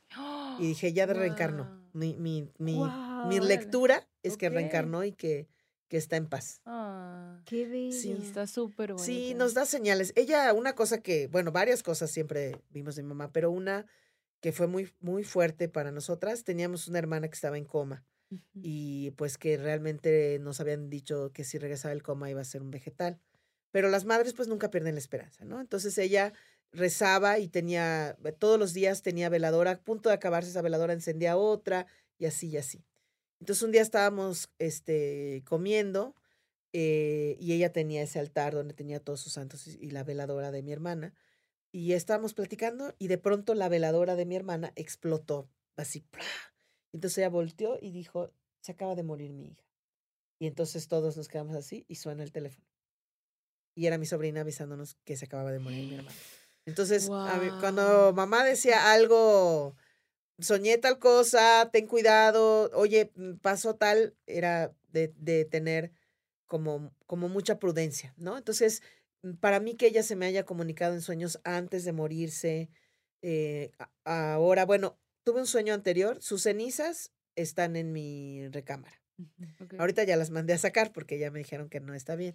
A mí también me acaban de decir eso, que no está, que no sé qué pasa, o qué te, cuál fue la razón. Pues que la energía, que es una Ah, energía de algo que ya está muerto y no, yo, yo no lo, no lo tomé así al principio porque es mi mamá. No existe manera de que me haga daño, más que el que nos hicimos en la vida de manera natural, Sí, claro. como mamá e hijas, que somos los seres más, es la relación más imperfecta, la de la madre y la hija. Entonces, pues yo dije, no me va, ya no me va a hacer daño. Y pues no me daba miedo ni nada de eso. Este, y soñé que me dijo que llegó gente a mi casa y ella se, se puso detrás de mí y me jaló y me dijo, yo en mi casa estoy bien, no quiero ir a ningún lugar. Entonces hablé con mis hermanas, porque habíamos dicho que íbamos a hacer una ceremonia para depositar sus cenizas, y les dije, soñé esto, yo pienso que todavía no está lista que ella va a estar lista. Entonces ahorita no quiero depositar sus cenizas. Igual es una cosa de dependencia, pero denme chance. Y mis hermanas, como sabían cómo era mi mamá, dijeron, no, pues si lo soñaste, Sí, Ahí sí, se hay va que a hacer quedar. caso, hay que Sí, hacer caso. ahí Sí, se no va a hay quedar. tabla. Sí, no hay tabla. entonces ya la sacamos al, al, este, al comedor y ahí está junto a las fotos de mi abuela y de mi abuelo y así. Ahí está ella este, puesta. Guau. Órale. Qué mágica, Conchi. Ajá. Sí, sí, la verdad es que te digo que crecimos eso, eh, con eso. Ahorita que me decías de lo que me diera miedo, sí me acuerdo que una, una cosa que, que fue muy hermosa, pero la a la vez también me dio mucho miedo este, voltear. Mi mamá en algún punto decía que le habían hecho brujería. Mi mamá era, íbamos con las espiritistas y con los chamanes todo el tiempo, desde muy niñas. Y yo por eso desde niña he estado muy consciente de esas energías. Y entonces, en algún momento ya mayor, nos empezó a insistir que alguien le hacía una brujería porque veía como un remolino negro que venía hacia ella y se ponía en sus pies y la tiraba. Entonces todo el tiempo estaba lastimada con el ojo morado, con ya era como, ¿qué pasó? Y ya decíamos, no, pues igual y ya, ya no camina bien. Y decía, no, es que es un remolino negro y no sé cuándo. Entonces era tanto que me decía a mí, llévame con alguien, por favor, llévame con... Entonces fuimos con una santera para que la, le hiciera una limpia, le bajara los caracoles. Y ya la santera nos dijo que efectivamente le habían hecho un trabajo y que la- se le iba a limpiar. Y le dijo, pero en la familia de usted hay, hay gente que tiene capacidad, eh, que son espiritistas, que son brujos, que sanan, que pueden hacer maldad, que ta, ta, ta". Y entonces ella tranquilamente dijo, sí, sí, mi papá era brujo, este, porque mi bisabuelo era cubano, este, pero mis hijas yo les, em- les mandé a cerrar el cerebro porque esta se desmayaba, esta hablaba lenguas. No y tú, manches, ¿y casual, tú? ella súper casual, esta hablaba lenguas, pásame un taco, ¿no? Y yo, yo y mi hermana, fuimos yo y otra de mis hermanas. Y nos quedamos como, ¿qué onda? ¿Quién ¿Y era tú la que hablaba lenguas? Yo, yo. No manches. En la noche ya te quiero ver así. Sí, sí, sí. Entonces, bueno, pues está bien. Y entonces ya dice, no, sí. Bueno, entonces en la familia de usted hay una espiritista. Y este, y nos preguntan, nosotras no quieren que les baje los caracoles. digo, no, yo no quiero que, que me digan eso. Le digo, ¿qué pasa mi hermana? Yo se lo pago. Entonces pasa mi hermana y le dice, tú eres la espiritista. Y digo, ay, qué bueno, ya la espiritista. Uf, ella ya- librada. ya está, ¿no? Y ya, entonces yo confiada de que mi hermana era la espiritista, pues yo, yo dije, a ver, a mí, que, que la ceremonia de que te lean los caracoles es muy linda porque te habla de, de más allá de la, de la santería que tiene esta imagen también de hacer maldad, trabajos, amarres y eso, cuando te leen los caracoles te dicen cosas que entiendes, que tienen muy que ver con, con tu personalidad y eso. Ujú. Entonces ya, te pasa a mi hermana, le dicen que es espiritista, que si quiere se haga la ceremonia y bla, bla. Mi hermana dijo que no, mi mamá también dijo que no. Y entonces ya pasa, paso yo y me dice ya, bueno, pues tu hermana es la espiritista, pero tú eres más bruja que yo. hay que hacer la ceremonia. Y le digo, no, no voy a hacer la ceremonia. Y me dice, bueno, era, para mí fue muy curioso eso porque yo empecé a hablar en plural haz como, como un año atrás. Yo decía, ya nos vamos, ella y yo ya nos vamos. Es que ya estamos cansadas, ¿no? Y yo misma me reía de dónde, de dónde me salió decir nosotras. Nosotras estamos Pues, ¿cuántas cansadas. somos? ¿qué he hecho? No, persona, ya tengo personalidad múltiple, no sé. Pero no me, no le presté importancia. Entonces ya la señora de los caracoles me, me dice, oye, em, hay una anciana que está contigo, que te acompaña, que te cuida, que, que está ahí contigo. Está, está parada junto a ti, no sé qué. Y que pues a ser mi abuela. Mi abuela y yo teníamos una relación muy, muy fuerte. Y me dice, tiene el cabello blanco, largo, eh, debajo de las pompis y tiene huipil. Y le digo, no, ahí sí te confundiste. Mi abuela, a mi abuela, mi abuelo le quitó el huipil y la, la puso vestido, digamos, de Catrina, como, como más coloquial, este, y le cortó el pelo, porque no le gustaba como que todo lo indígena de mi abuela. Le digo, no, estás confundida. No, me dices que sí que dice que es tu abuela. A ver, pregúntele si se llama Esperanza Mora. Y le pregunto, y dice que no. Le digo, ¿ves? No, es tu abuela paterna, no, mi abuela paterna la vi una vez en mi vida, pero si quiere, pregúntele. Justina, este, eh, no me acuerdo el apellido de mi abuela, y dice, no, no es doña Justina. Le digo, pues ya no tengo más abuelas. ¿o no? Ajá. Y entonces mi hermana se jala un poquito y me dice, pero que le pregunte si es eh, doña Onésima Ana. Y entonces le dice, ¿es doña Onésima Ana? Y dice, dice que sí, y que nunca vuelvas a decir que no es tu abuela, porque ella siempre te recibió en su casa, siempre te dio de comer y siempre te quiso como si fuera su nieta. Resulta que mi, mi abuela era amante, mi abuelo estaba casado con doña Onésima Ok. eh, pero doña Onésima Ana era una mujer muy, muy buena persona. Entonces, a mi mamá, que era la hija del amante de, de mi abuelo, siempre la recibió y la trató muy bien, y a nosotras también. Yo estaba muy chiquita cuando ella muere, pero sí recuerdo su casa, sí recuerdo que me daba de comer y que nos, nos quedábamos a dormir y me trataba con mucho afecto. Entonces, cuando me dice que siempre me trató como a su nieta, Mm, que, que yo nunca vuelva a negarla, me, me, me, me movió mucho claro. eh, y me dijo ella, eh, como ya aceptaste que ese espíritu está contigo y ya se abrió la puerta, están llegando los muertos para hablar a través de ti. Se están, los muertos se están colocando detrás de ti para hablar. Y yo dije, si volteo los voy a ver. Si volteo los voy a ver, no voy a voltear. Y le digo, no, no, diles que se vayan, diles que se vayan, no quiero. Este, no, pero tienes que conseguir una foto de doña Onésima, porque todo este tiempo te ha cuidado y te ha acompañado, y, y la tienes que tener en tu casa con un vaso de agua y, y una veladora. Y le digo, bueno, entonces me dice, "Vo- voy a cerrar la ceremonia, pero hay muertos que quieren hablar contigo, pero yo no quiero hablar con ellos ahorita, por favor. Y entonces ya cierran la ceremonia y nos vamos en el coche en silencio, mi mamá, mi hermana y yo, así como, ¿y qué va a pasar? Y mi mamá me dice, tienes que conseguir la fotografía de doña Onésima. ¿Pero dónde la voy a conseguir? ¿Cómo le Sus- haces? porque a diferencia de doña Onésima, eh, alguna de sus hijas pues no nos quería y Ujú. algunas de sus nietas pues no nos querían. Ujú. Y entonces, chin, pues no, ¿cómo voy a hacerle? ¿Cómo voy a hacerle? Y entonces me dice mamá, vamos a la casa de ellas y, y yo les voy a explicar. Le digo, no, mamá, no, ¿cómo vamos a decirle que, está, que aparece y que está conmigo y que... Pues tú no sabes por qué decidió estar contigo, ni ellas. eh, Claro. Son más sus nietas, ellas. No, vamos. Y entonces vamos a la casa, salen los tíos, nos tratan muy bien, las tías que no nos querían no estaban, las nietas que no nos querían no estaban. Y empezamos a platicar. Claro, ellas sabían que, que mi abuelo y su esposa hacían trabajos y, y tenían ese don. Y entonces mi mamá me daba codazo a cada rato porque yo, ay, Pregunta, ¿ese no es el- llovió, este, ¿no? Qué bonito el Este, clima. Así como que, ay, no tienen perros, no, no, no sacaba yo el tema y mamá ya dándome cosas. Y entonces dije, bueno, pues ya, estaban dos de mis tías, hijas de, de doña Onésima, mi abuela. Y entonces ya les digo, oigan, pues es que fíjense que me pasó esto y al parecer ella está conmigo y yo necesito una fotografía de ella. Sé que esto está fuera de lugar, que no debo pedir esto, pero, pero así me dijeron, incluso para que ella descanse. Y se me quedaron viendo seria y una se levantó y me regaló una fotografía. Y ahí la tengo en mi casa. Ah. Ahí la tengo. ¿Y cómo fue el ritual? La, la hice, la- le tomé una fotografía a la fotografía, la imprimí en grande. Me dieron incluso a mi abuelo que yo no conocía, ni mi mamá tenía foto. Le tomé foto a mi abuelo y ya las imprimí en grande, las puse en un cuadro muy lindo y le dije, aquí, la, aquí va a estar usted en mi casa. Usted es mi abuela, la reconozco como mi abuela y aquí tiene agua y aquí tiene luz para que esté con usted todo el tiempo. Wow. Sí, y ahora sí, ya sí. no hablas en plural. Ya no hablo en plural, es muy fuerte. No ¡Qué sé si, si ya no me cuida, que ojalá que sí. Seguro. Eh, o se quedó, o está en mi casa. Oye, pero además qué bonito este cariño, ¿no? De la doña de decir te abrazo, te quiero, sí, ¿no? Sí, sí. Que pudo haber sido todo lo contrario, ¿no? Sí, bueno, también un poco como lo que decías del doctor de la casa, ¿por qué los protegía? Igual y creo que son personas buenas Sí, y que, y que por alguna razón te, pues te eligen. claro. Sí, totalmente.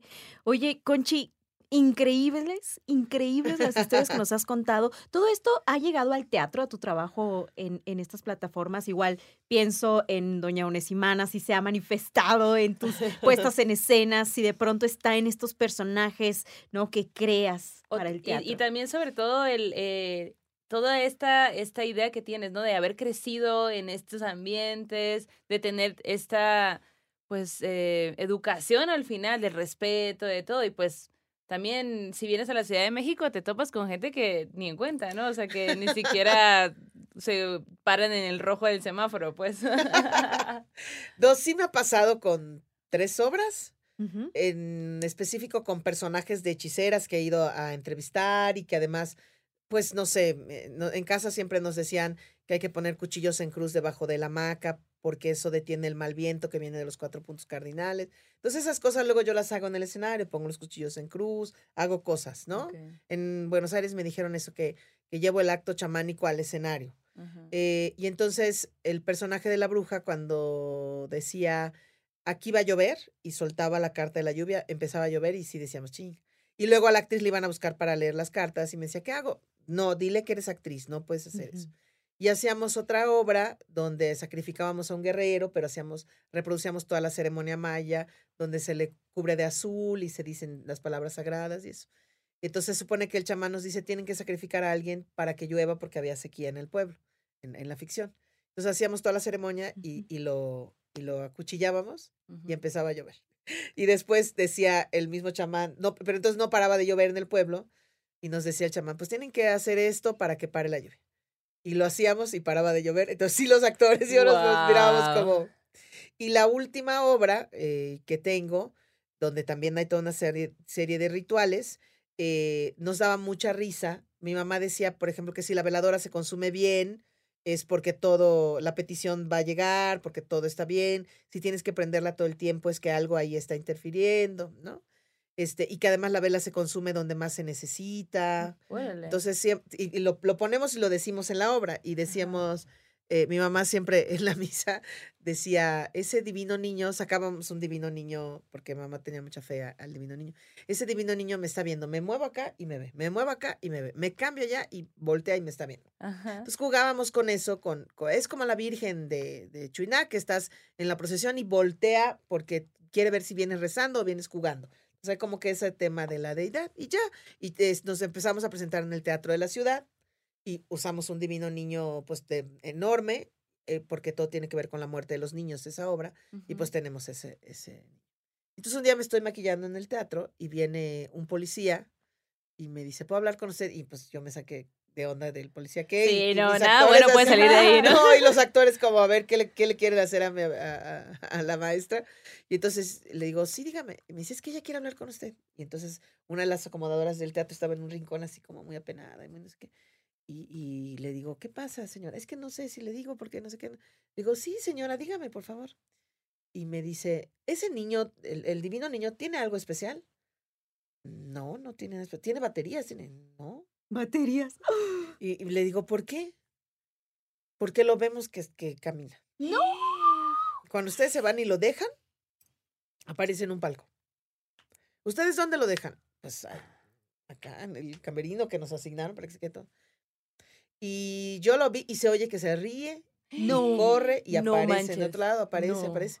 Y, y entonces, como usted en la obra dice que la, que la mira, pensamos que a lo mejor tiene baterías o algo, porque se mueve. Y todos así como, este, y tengo mucho miedo, me dice, ya no quiero venir porque tengo miedo. Le dije, no, no le tenga miedo, está al contrario, dígale que no le asuste, tráigale un vasito de agua, unas flores, este, y dígale que el tiempo que está aquí usted lo va a tratar bien y no sé qué. Y la señora, ay, bueno, es que la verdad ya tenemos miedo todas. porque Oye. aparece en otro lugar y no sé cuánto. A nosotros nunca nos hizo nada de eso el Divino Niño. Ajá. Y ya se los prestamos y lo ponían en un, en un lugarcito con flores y agua y ya para la función lo movíamos. Pero nosotros nunca lo vimos ni nunca nos pasó con esa imagen. ¡Qué loquísimo! Guau. Claro, pero el teatro tiene energías, entonces igual y por Sí. eso. De hecho, Cheryl Sue, que es una eh, actriz de teatro, locutora, vino a hacer unos programas y nos contaba cosas que ha encontrado en los teatros. De hecho, ella dice que en el foro El Tejedor, que abajo de donde está el escenario hay algo, dice, es como si fuera un gusano energético, no sé cómo decirlo, dice. Entonces, cuando en- metes y sacas cosas, de pronto sientes esta vibra y los actores la han sentido. Y hasta le llegó a pasar a la morra que le hablaban por su nombre y cuando se iba ahí, que un día le hablaron así como Cheryl. Y ella casi va porque había identificado que era la voz de alguien del elenco y otro compa le dice no vayas. Yo también lo escuché, pero no es. Y ella, ¡uy! No era, no era, no era.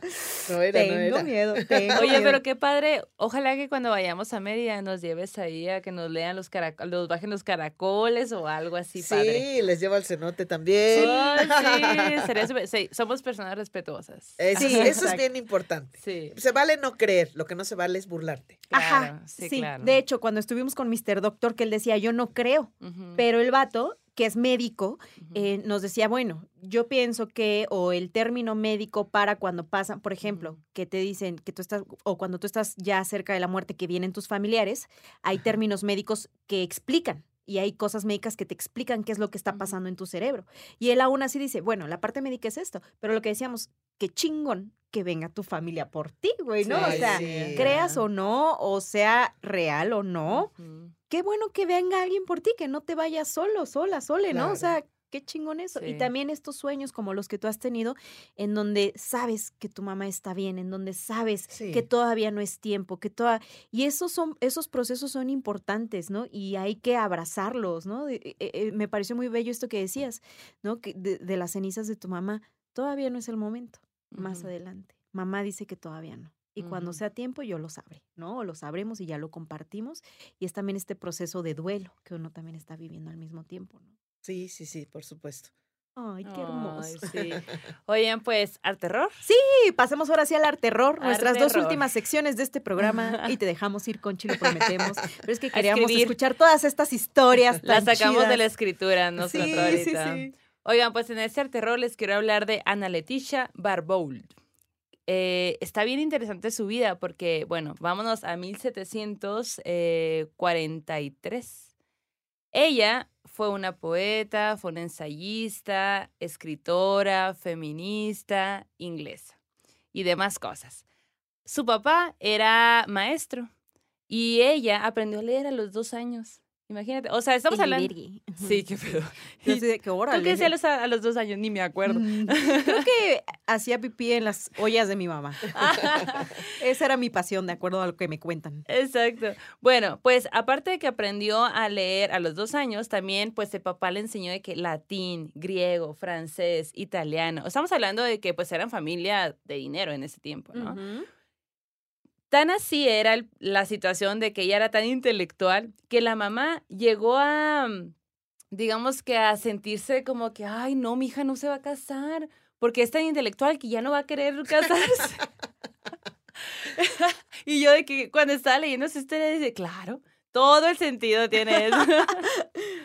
Entonces, bueno, pues todo esto porque ella estaba muy interesada en la lectura, en estudiar, en conocer y pues en ese momento pues digamos que no era común que las mujeres se interesaran y o- no era como que se interesaran o si se interesaban pues no era como que sí lo, lo lograran, pues no, que sí lo hicieran, no tenían esa puerta abierta, ¿no? Eh, sí, pues la mamá decía de que su carácter intelectual le va a causar problemas en el futuro para conseguir marido. Entonces, esta mujer, Ana Leticia, eh, pues es una figura demasiado destacada del movimiento literario del romanticismo, porque eh, es una de las pocas mujeres que logró establecerse como escritora, como autora y todo profesional en esa época, ¿no? Ella en general, si buscabas en internet, eh, te sale como que es una escritora de libros para niños y ahorita les voy a explicar por, por qué. O sea, en realidad sí su carrera estuvo muy eh, destinada como al libro infantil para niños en específico, pero fue evolucionando y ahorita vamos, vamos, a llegar, vamos a llegar a eso. Su carrera comenzó como maestra y escritora de libros. Eh, específicamente para niños, ¿no? Entonces sus obras tuvieron mucha, mucha influencia en la literatura infantil posterior. O sea, una vez que escribía los niños de los siguientes años, pues leían esos libros. Y ella se hizo muy conocida porque hizo su primer libro que se llamaba Poemas, Poemas y al momento de publicarlo se volvió como un hitazo, ¿no? Toda la gente tuvo, o sea, como que, ah, le aplaudieron, entonces ella como que, ah, mira, sí puedo, pues, vivir de esto, ¿no? Ella fue una defensora de la educación de las mujeres y de la igualdad de género. Estamos hablando que ella nació en 1743. O sea, estamos hablando de que hace un montón de años y ella estaba en, este, en esos temas, ¿no? Porque también tuvo la posibilidad de decir, güey, pues sí, yo pude, ¿no? Pero pues bueno, también tenía todo alrededor un entorno muy específico. Su poesía, aparte, aborda temas políticos, sociales y era muy conocida por combinar la emoción y la razón, que pues bueno, en ese momento otra cosa era. Em, su poesía pone los cimientos del desarrollo del romanticismo en Inglaterra y em, digamos que empieza a escribir estos libros para niños, por ejemplo, eh, uno de los libros, les voy a mencionar algunos eh, títulos lecciones para niños, himnos en prosa para niños. En 1792 publicó un ensayo que se llama Una propuesta para el mejor abastecimiento de las iglesias en nuestras plantaciones foráneas. Todo esto es en inglés, lo traduje totalmente. este libro en específico, eh, pues en este libro aboga por la educación de las mujeres y su participación en la sociedad. Otro libro era La petición del ratón, que era una sátira política en verso. Y luego otro libro era Un pequeño ser invisible que se espera que pronto se haga visible. Y este era un poema a la maternidad. Entonces, su carrera como que finalizó súper abruptamente en 1812 con la publicación de un poema que se llama 1811 donde critica la participación de Gran Bretaña en la guerra de napoleónica. Entonces, ella era, en ese momento ella era una gran influencia, ¿no? Era como que, wow, una mujer que escribe, habla sobre niños, maternidad, la, o sea, empodera a las mujeres, no sé qué, la, la, había influenciado a muchísimos, muchísima gente, muchísimos escritores y todo, poetas y todo. Y de, de repente, al momento de sacar ella este poema, 1811, las críticas fueron tan duras y a ella le sorprende tanto que tanto poeta y tanto escritor se fueran en contra de ella. Entonces ella como que dijo, güey, ya, o sea, no entiendo, no entiendo qué no entiendo nada, no entiendo qué está pasando, cómo está el mundo, no lo estoy entendiendo. Y a partir de esto, nunca más volvió a publicar, en, o sea, en lo que restó de su vida, no volvió a publicar. Em, en cuanto a su vida personal, pues él se casó con eh, Rochmont, Rochmont Barbault, en 1744. Nunca tuvieron hijos, pero adoptaron a, unos, a un sobrino y a una sobrina. Y con el tiempo, en 1808, el esposo muere. Y ella, pues como que entra en una depresión muy profunda y se retira de la vida pública, como que dice, ya, le acaba de pasar también luego, es como que dijo, ya, ya, me voy a dedicar a estar escribiendo acá lo mío, a mi familia, a mis niños, y aquí voy a estar. Falleció en 1825 de 82 años. Wow. Una vida larga. Una vida muy larga, sí, claro. Su legado literario, em, pues es una defensa a la igualdad de género, la... Em, sí, como que le importaba mucho esto, como que las mujeres estudiaran, que las, o sea, esta, esta onda de las mujeres. Y pues también, no solamente como que sí estudien, sí lean y todo lo demás, sino que también su voz en, en lo político, su voz en lo social, ¿no? Entonces, pues ella es una de las mujeres que, ha, pues, que sentó las bases al romanticismo y pues acá la traemos. Ah, lo, lo que les quería decir es que aquí, ¿dónde está?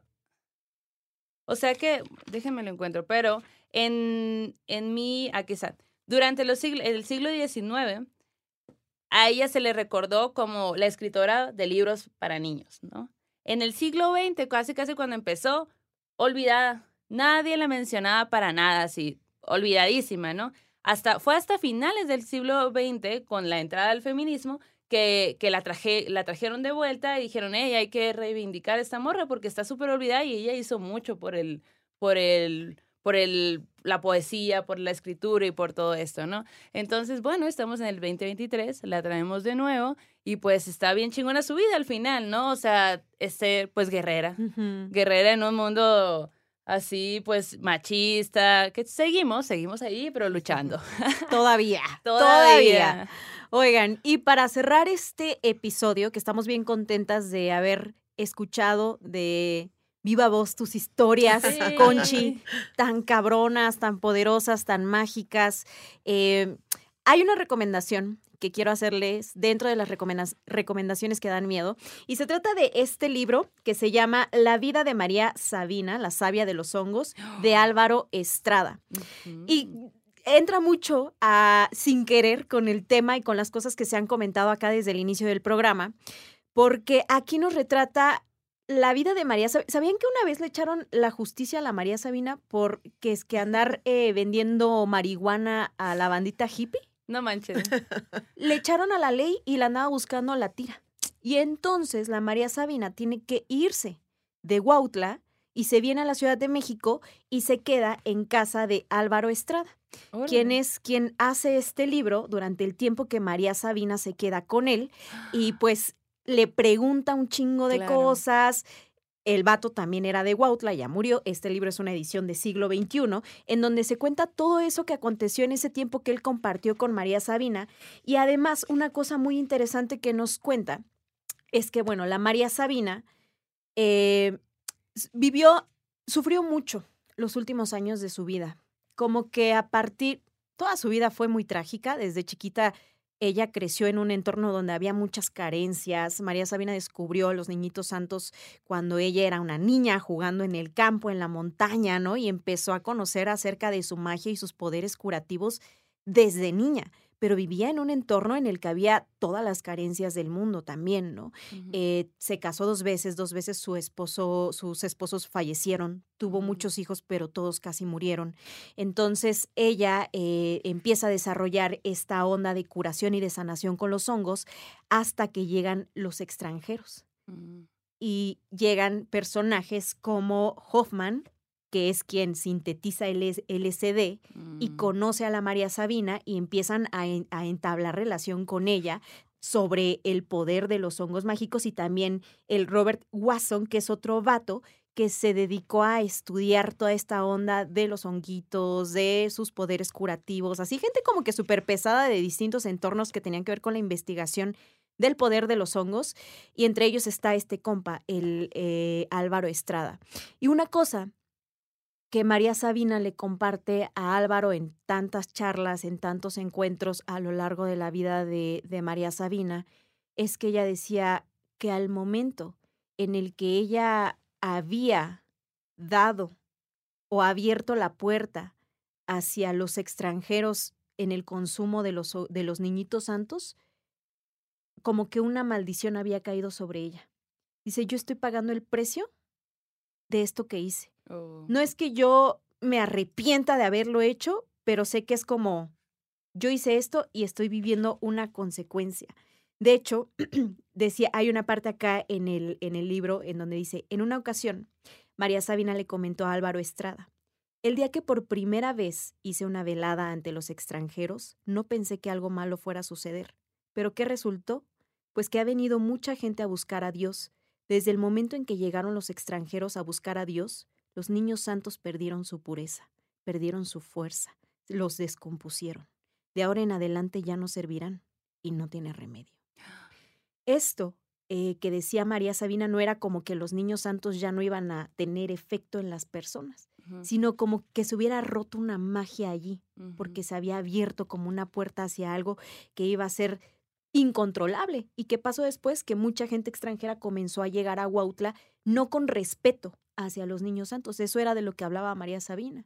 Mucha gente lo hace por desmadre y aquí y allá, sin el ritual necesario, porque María Sabina tenía un ritual para hacer toda esta onda, pues, ¿no? Ella decía, tú tienes que tener abstinencia de tantos días, tienes que estar preparado y los hongos curan. No es por desmadre, los hongos te tienen que curar. Y entonces ella sufrió muchísimo por haber, eh, por haber abierto, de acuerdo a sus palabras, esta puerta. De hecho, ella lo que decía es, había que ir a lugares lejanos a buscarlos, donde la vista humana no los alcanzara. La persona indicada para recoger a los niñitos santos debía guardar cuatro días de abstinencia sexual y en ese lapso tenía prohibido asistir a velorios para evitar este aire de los difuntos. Este aire que rodea a los muertos suele ser pesado, ella lo decía, mm. impuro de alguna forma, ¿no? Pero lo que, lo que comentaba era justo, ¿no? Como que cuando llega la mirada de la gente sobre los niñitos santos, se había roto allí como una especie de encantamiento y de hechizo. Entonces, en este libro, que está disponible en las librerías. Pueden ustedes ir a comprarlo. Aparte, qué hermosa portada. ¿Quién es el ilustrador? Aquí te digo, mira. Ilustración de la portada, doctor Alderete. Órale. Muy bonita, la portada. Y si quieren acercarse un poco a estas historias de cuando María Sabina, pues creó estas conexiones también, que al final son bastante importantes, pues, ¿no? Mucha investigación se hizo gracias a ella también y también mucha gente lo tomó sin respeto. Y creo que hasta ahorita hay gente que consume hongos con respeto y hay gente que consume hongos sin el respeto necesario. Ahí está en cada quien, en cuestión de cada quien. Pero si ustedes quieren conocer un poco acerca de la vida de esta maestra, que dejó tantas cosas, por favor, asómense a este libro, La vida de María Sabina, la savia de los hongos de Álvaro Estrada. Neta, que vale mucho la pena. Y también se incluyen los cantos de María Sabina, traducidos, ajá, del mazateco. Entonces, si ustedes quieren echarle un oclayo, pues adelante. Hay también fotografías, ¿no? Hay correspondencias entre Álvaro Estrada y el mismo Hoffman. Cuando Álvaro Estrada eh, le pregunta al Hoffman, oye, ¿qué pedo con el LCD? ¿Por qué le llamas el elemento tal? ¿Por qué el Pentágono te pidió tal cosa? Y el Hoffman le contesta, güey, y le dice, ah, mira, pues resulta que esto y el otro y aquello y así, ¿no? Y el vato le dice, sí, me acuerdo mucho cuando fui a México y con la María Sabina y todo. Y la neta es que, que está muy chido. Como por mera curiosidad, vayan a entrarle acá a este libro, que la neta yo creo que varios, eh, varias enseñanzas nos va a dejar. Y pues esa es la recomendación. Está increíble. Para quien guste, quiera, váyanse con la vida de María Sabina. Y bueno, con esto terminamos el programa. Conchi, ¿cómo te la pasaste? muy bien, muy bien, muy padre. Ay, gracias por venir, gracias por darnos tu tiempo, por contarnos estas historias. Oye, y además, este, estamos a punto de cumplir dos años. En dos días. En unos días. en unos días vamos a cumplir dos años. Muchas gracias a toda la gente, a todos ustedes que están desde sus casas apoyándonos, viéndonos, escuchándonos. Eh, pues han sido dos años bien bonitos, hemos aprendido un chorro, tenemos un montón de historias, nos hemos asustado, nos hemos reído, ha sido súper Hemos llorado. Hemos llorado, sí, varias veces. Em, y pues bueno, gracias por todo esto. Vamos a eh, tener una fiesta. Este sábado. Concha, estás invitada. Gracias. Invitada. Vamos a tener una fiesta. Vayan a nuestras redes sociales para que se enteren de todo lo que va a pasar. Un desmadre. Entonces, todo va a venir. ah, bueno. Y pues gracias por hacer esto posible. Dos años contándoles historias, dos años con invitados, invitadas, invitadas como Conchi León, que la neta, con el corazón vienen a contarnos sus historias y nosotras las recibimos con mucho cariño con mucho respeto y también con mucha sorpresa y mucho miedo. sí, cuando sientes que no te puedes sorprender nada, ¡pum! Llega, llega Conchi León a contarte que fue un cenote.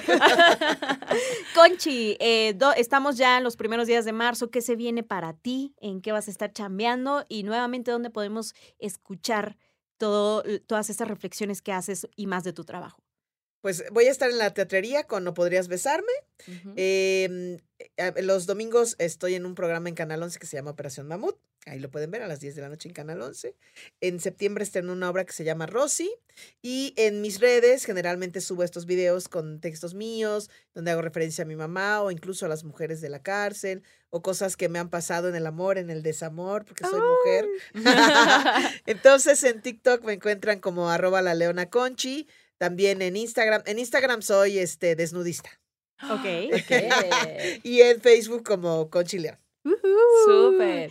Y pues ah, recuerden seguirnos en todas las redes sociales como Morras Malditas. Estamos en todos lados. A mí me encuentran como Maldo Maldita. A mí como arroba la Yanis Mérida en todos lados. Y pues cerramos el círculo. Gracias por todas las historias de esta noche. Gracias, Conchi. Gracias a ustedes por eh, aguantar estos sustos también que estuvieron bien densos. Cerramos el círculo. Vayan con su diosa, dios, eh, energía de preferencia, que este aquelarre ha terminado. Hasta la próxima. Hola, buenos días, mi pana. Buenos días, bienvenido a Sherwin Williams. ¡Ey! ¿Qué onda, compadre? ¿Qué onda? Ya tengo lista la pintura que ordenaste en el ProPlus app. Con más de 6.000 representantes en nuestras tiendas listos para atenderte en tu idioma y beneficios para contratistas que encontrarás en aliadopro.com. En Sherwin Williams somos el aliado del PRO. ¿Estás listo para convertir tus mejores ideas en un negocio en línea exitoso? Te presentamos Shopify. Tal vez no lo sabías, pero nuestro podcast More Than Mamis es un negocio y lo empezamos por supuesto para desahogarnos y hablar sobre la maternidad, no para convertirnos en expertas de ventas y del e-commerce. Así que sí, necesitábamos ayuda para vender nuestro merch y poner en marcha nuestra tienda. ¿Y cómo suena con Shopify? Llegó otra venta. Shopify es la plataforma de comercio que está revolucionando millones de negocios en todo el mundo. Ya seas un emprendedor desde tu casa o desde donde sea, Shopify es la única herramienta que necesitas para iniciar, administrar y hacer crecer tu negocio sin dificultades. Con Shopify puedo gestionar pedidos, envíos y pagos desde cualquier lugar, brindándote toda la información y estadísticas de tus ventas al detalle. Regístrate para un periodo de prueba con tan solo un dólar al mes en shopify.com barra sonoro, todo en minúsculas. Ve a shopify.com barra sonoro para llevar tu negocio al siguiente nivel. Shopify.com barra sonoro. With the Lucky Land slots, you can get lucky just about anywhere. This is your captain speaking. Uh, we've got clear runway and the weather's fine, but we're just going to circle up here a while and uh, get lucky. No, no, nothing like that. It's just these cash prizes add up quick. So I suggest you sit back, keep your tray table upright, and start getting lucky. Play for free at LuckyLandSlots.com. Are you feeling lucky? No purchase necessary. Void where prohibited by law. 18 plus terms and conditions apply. See website for details.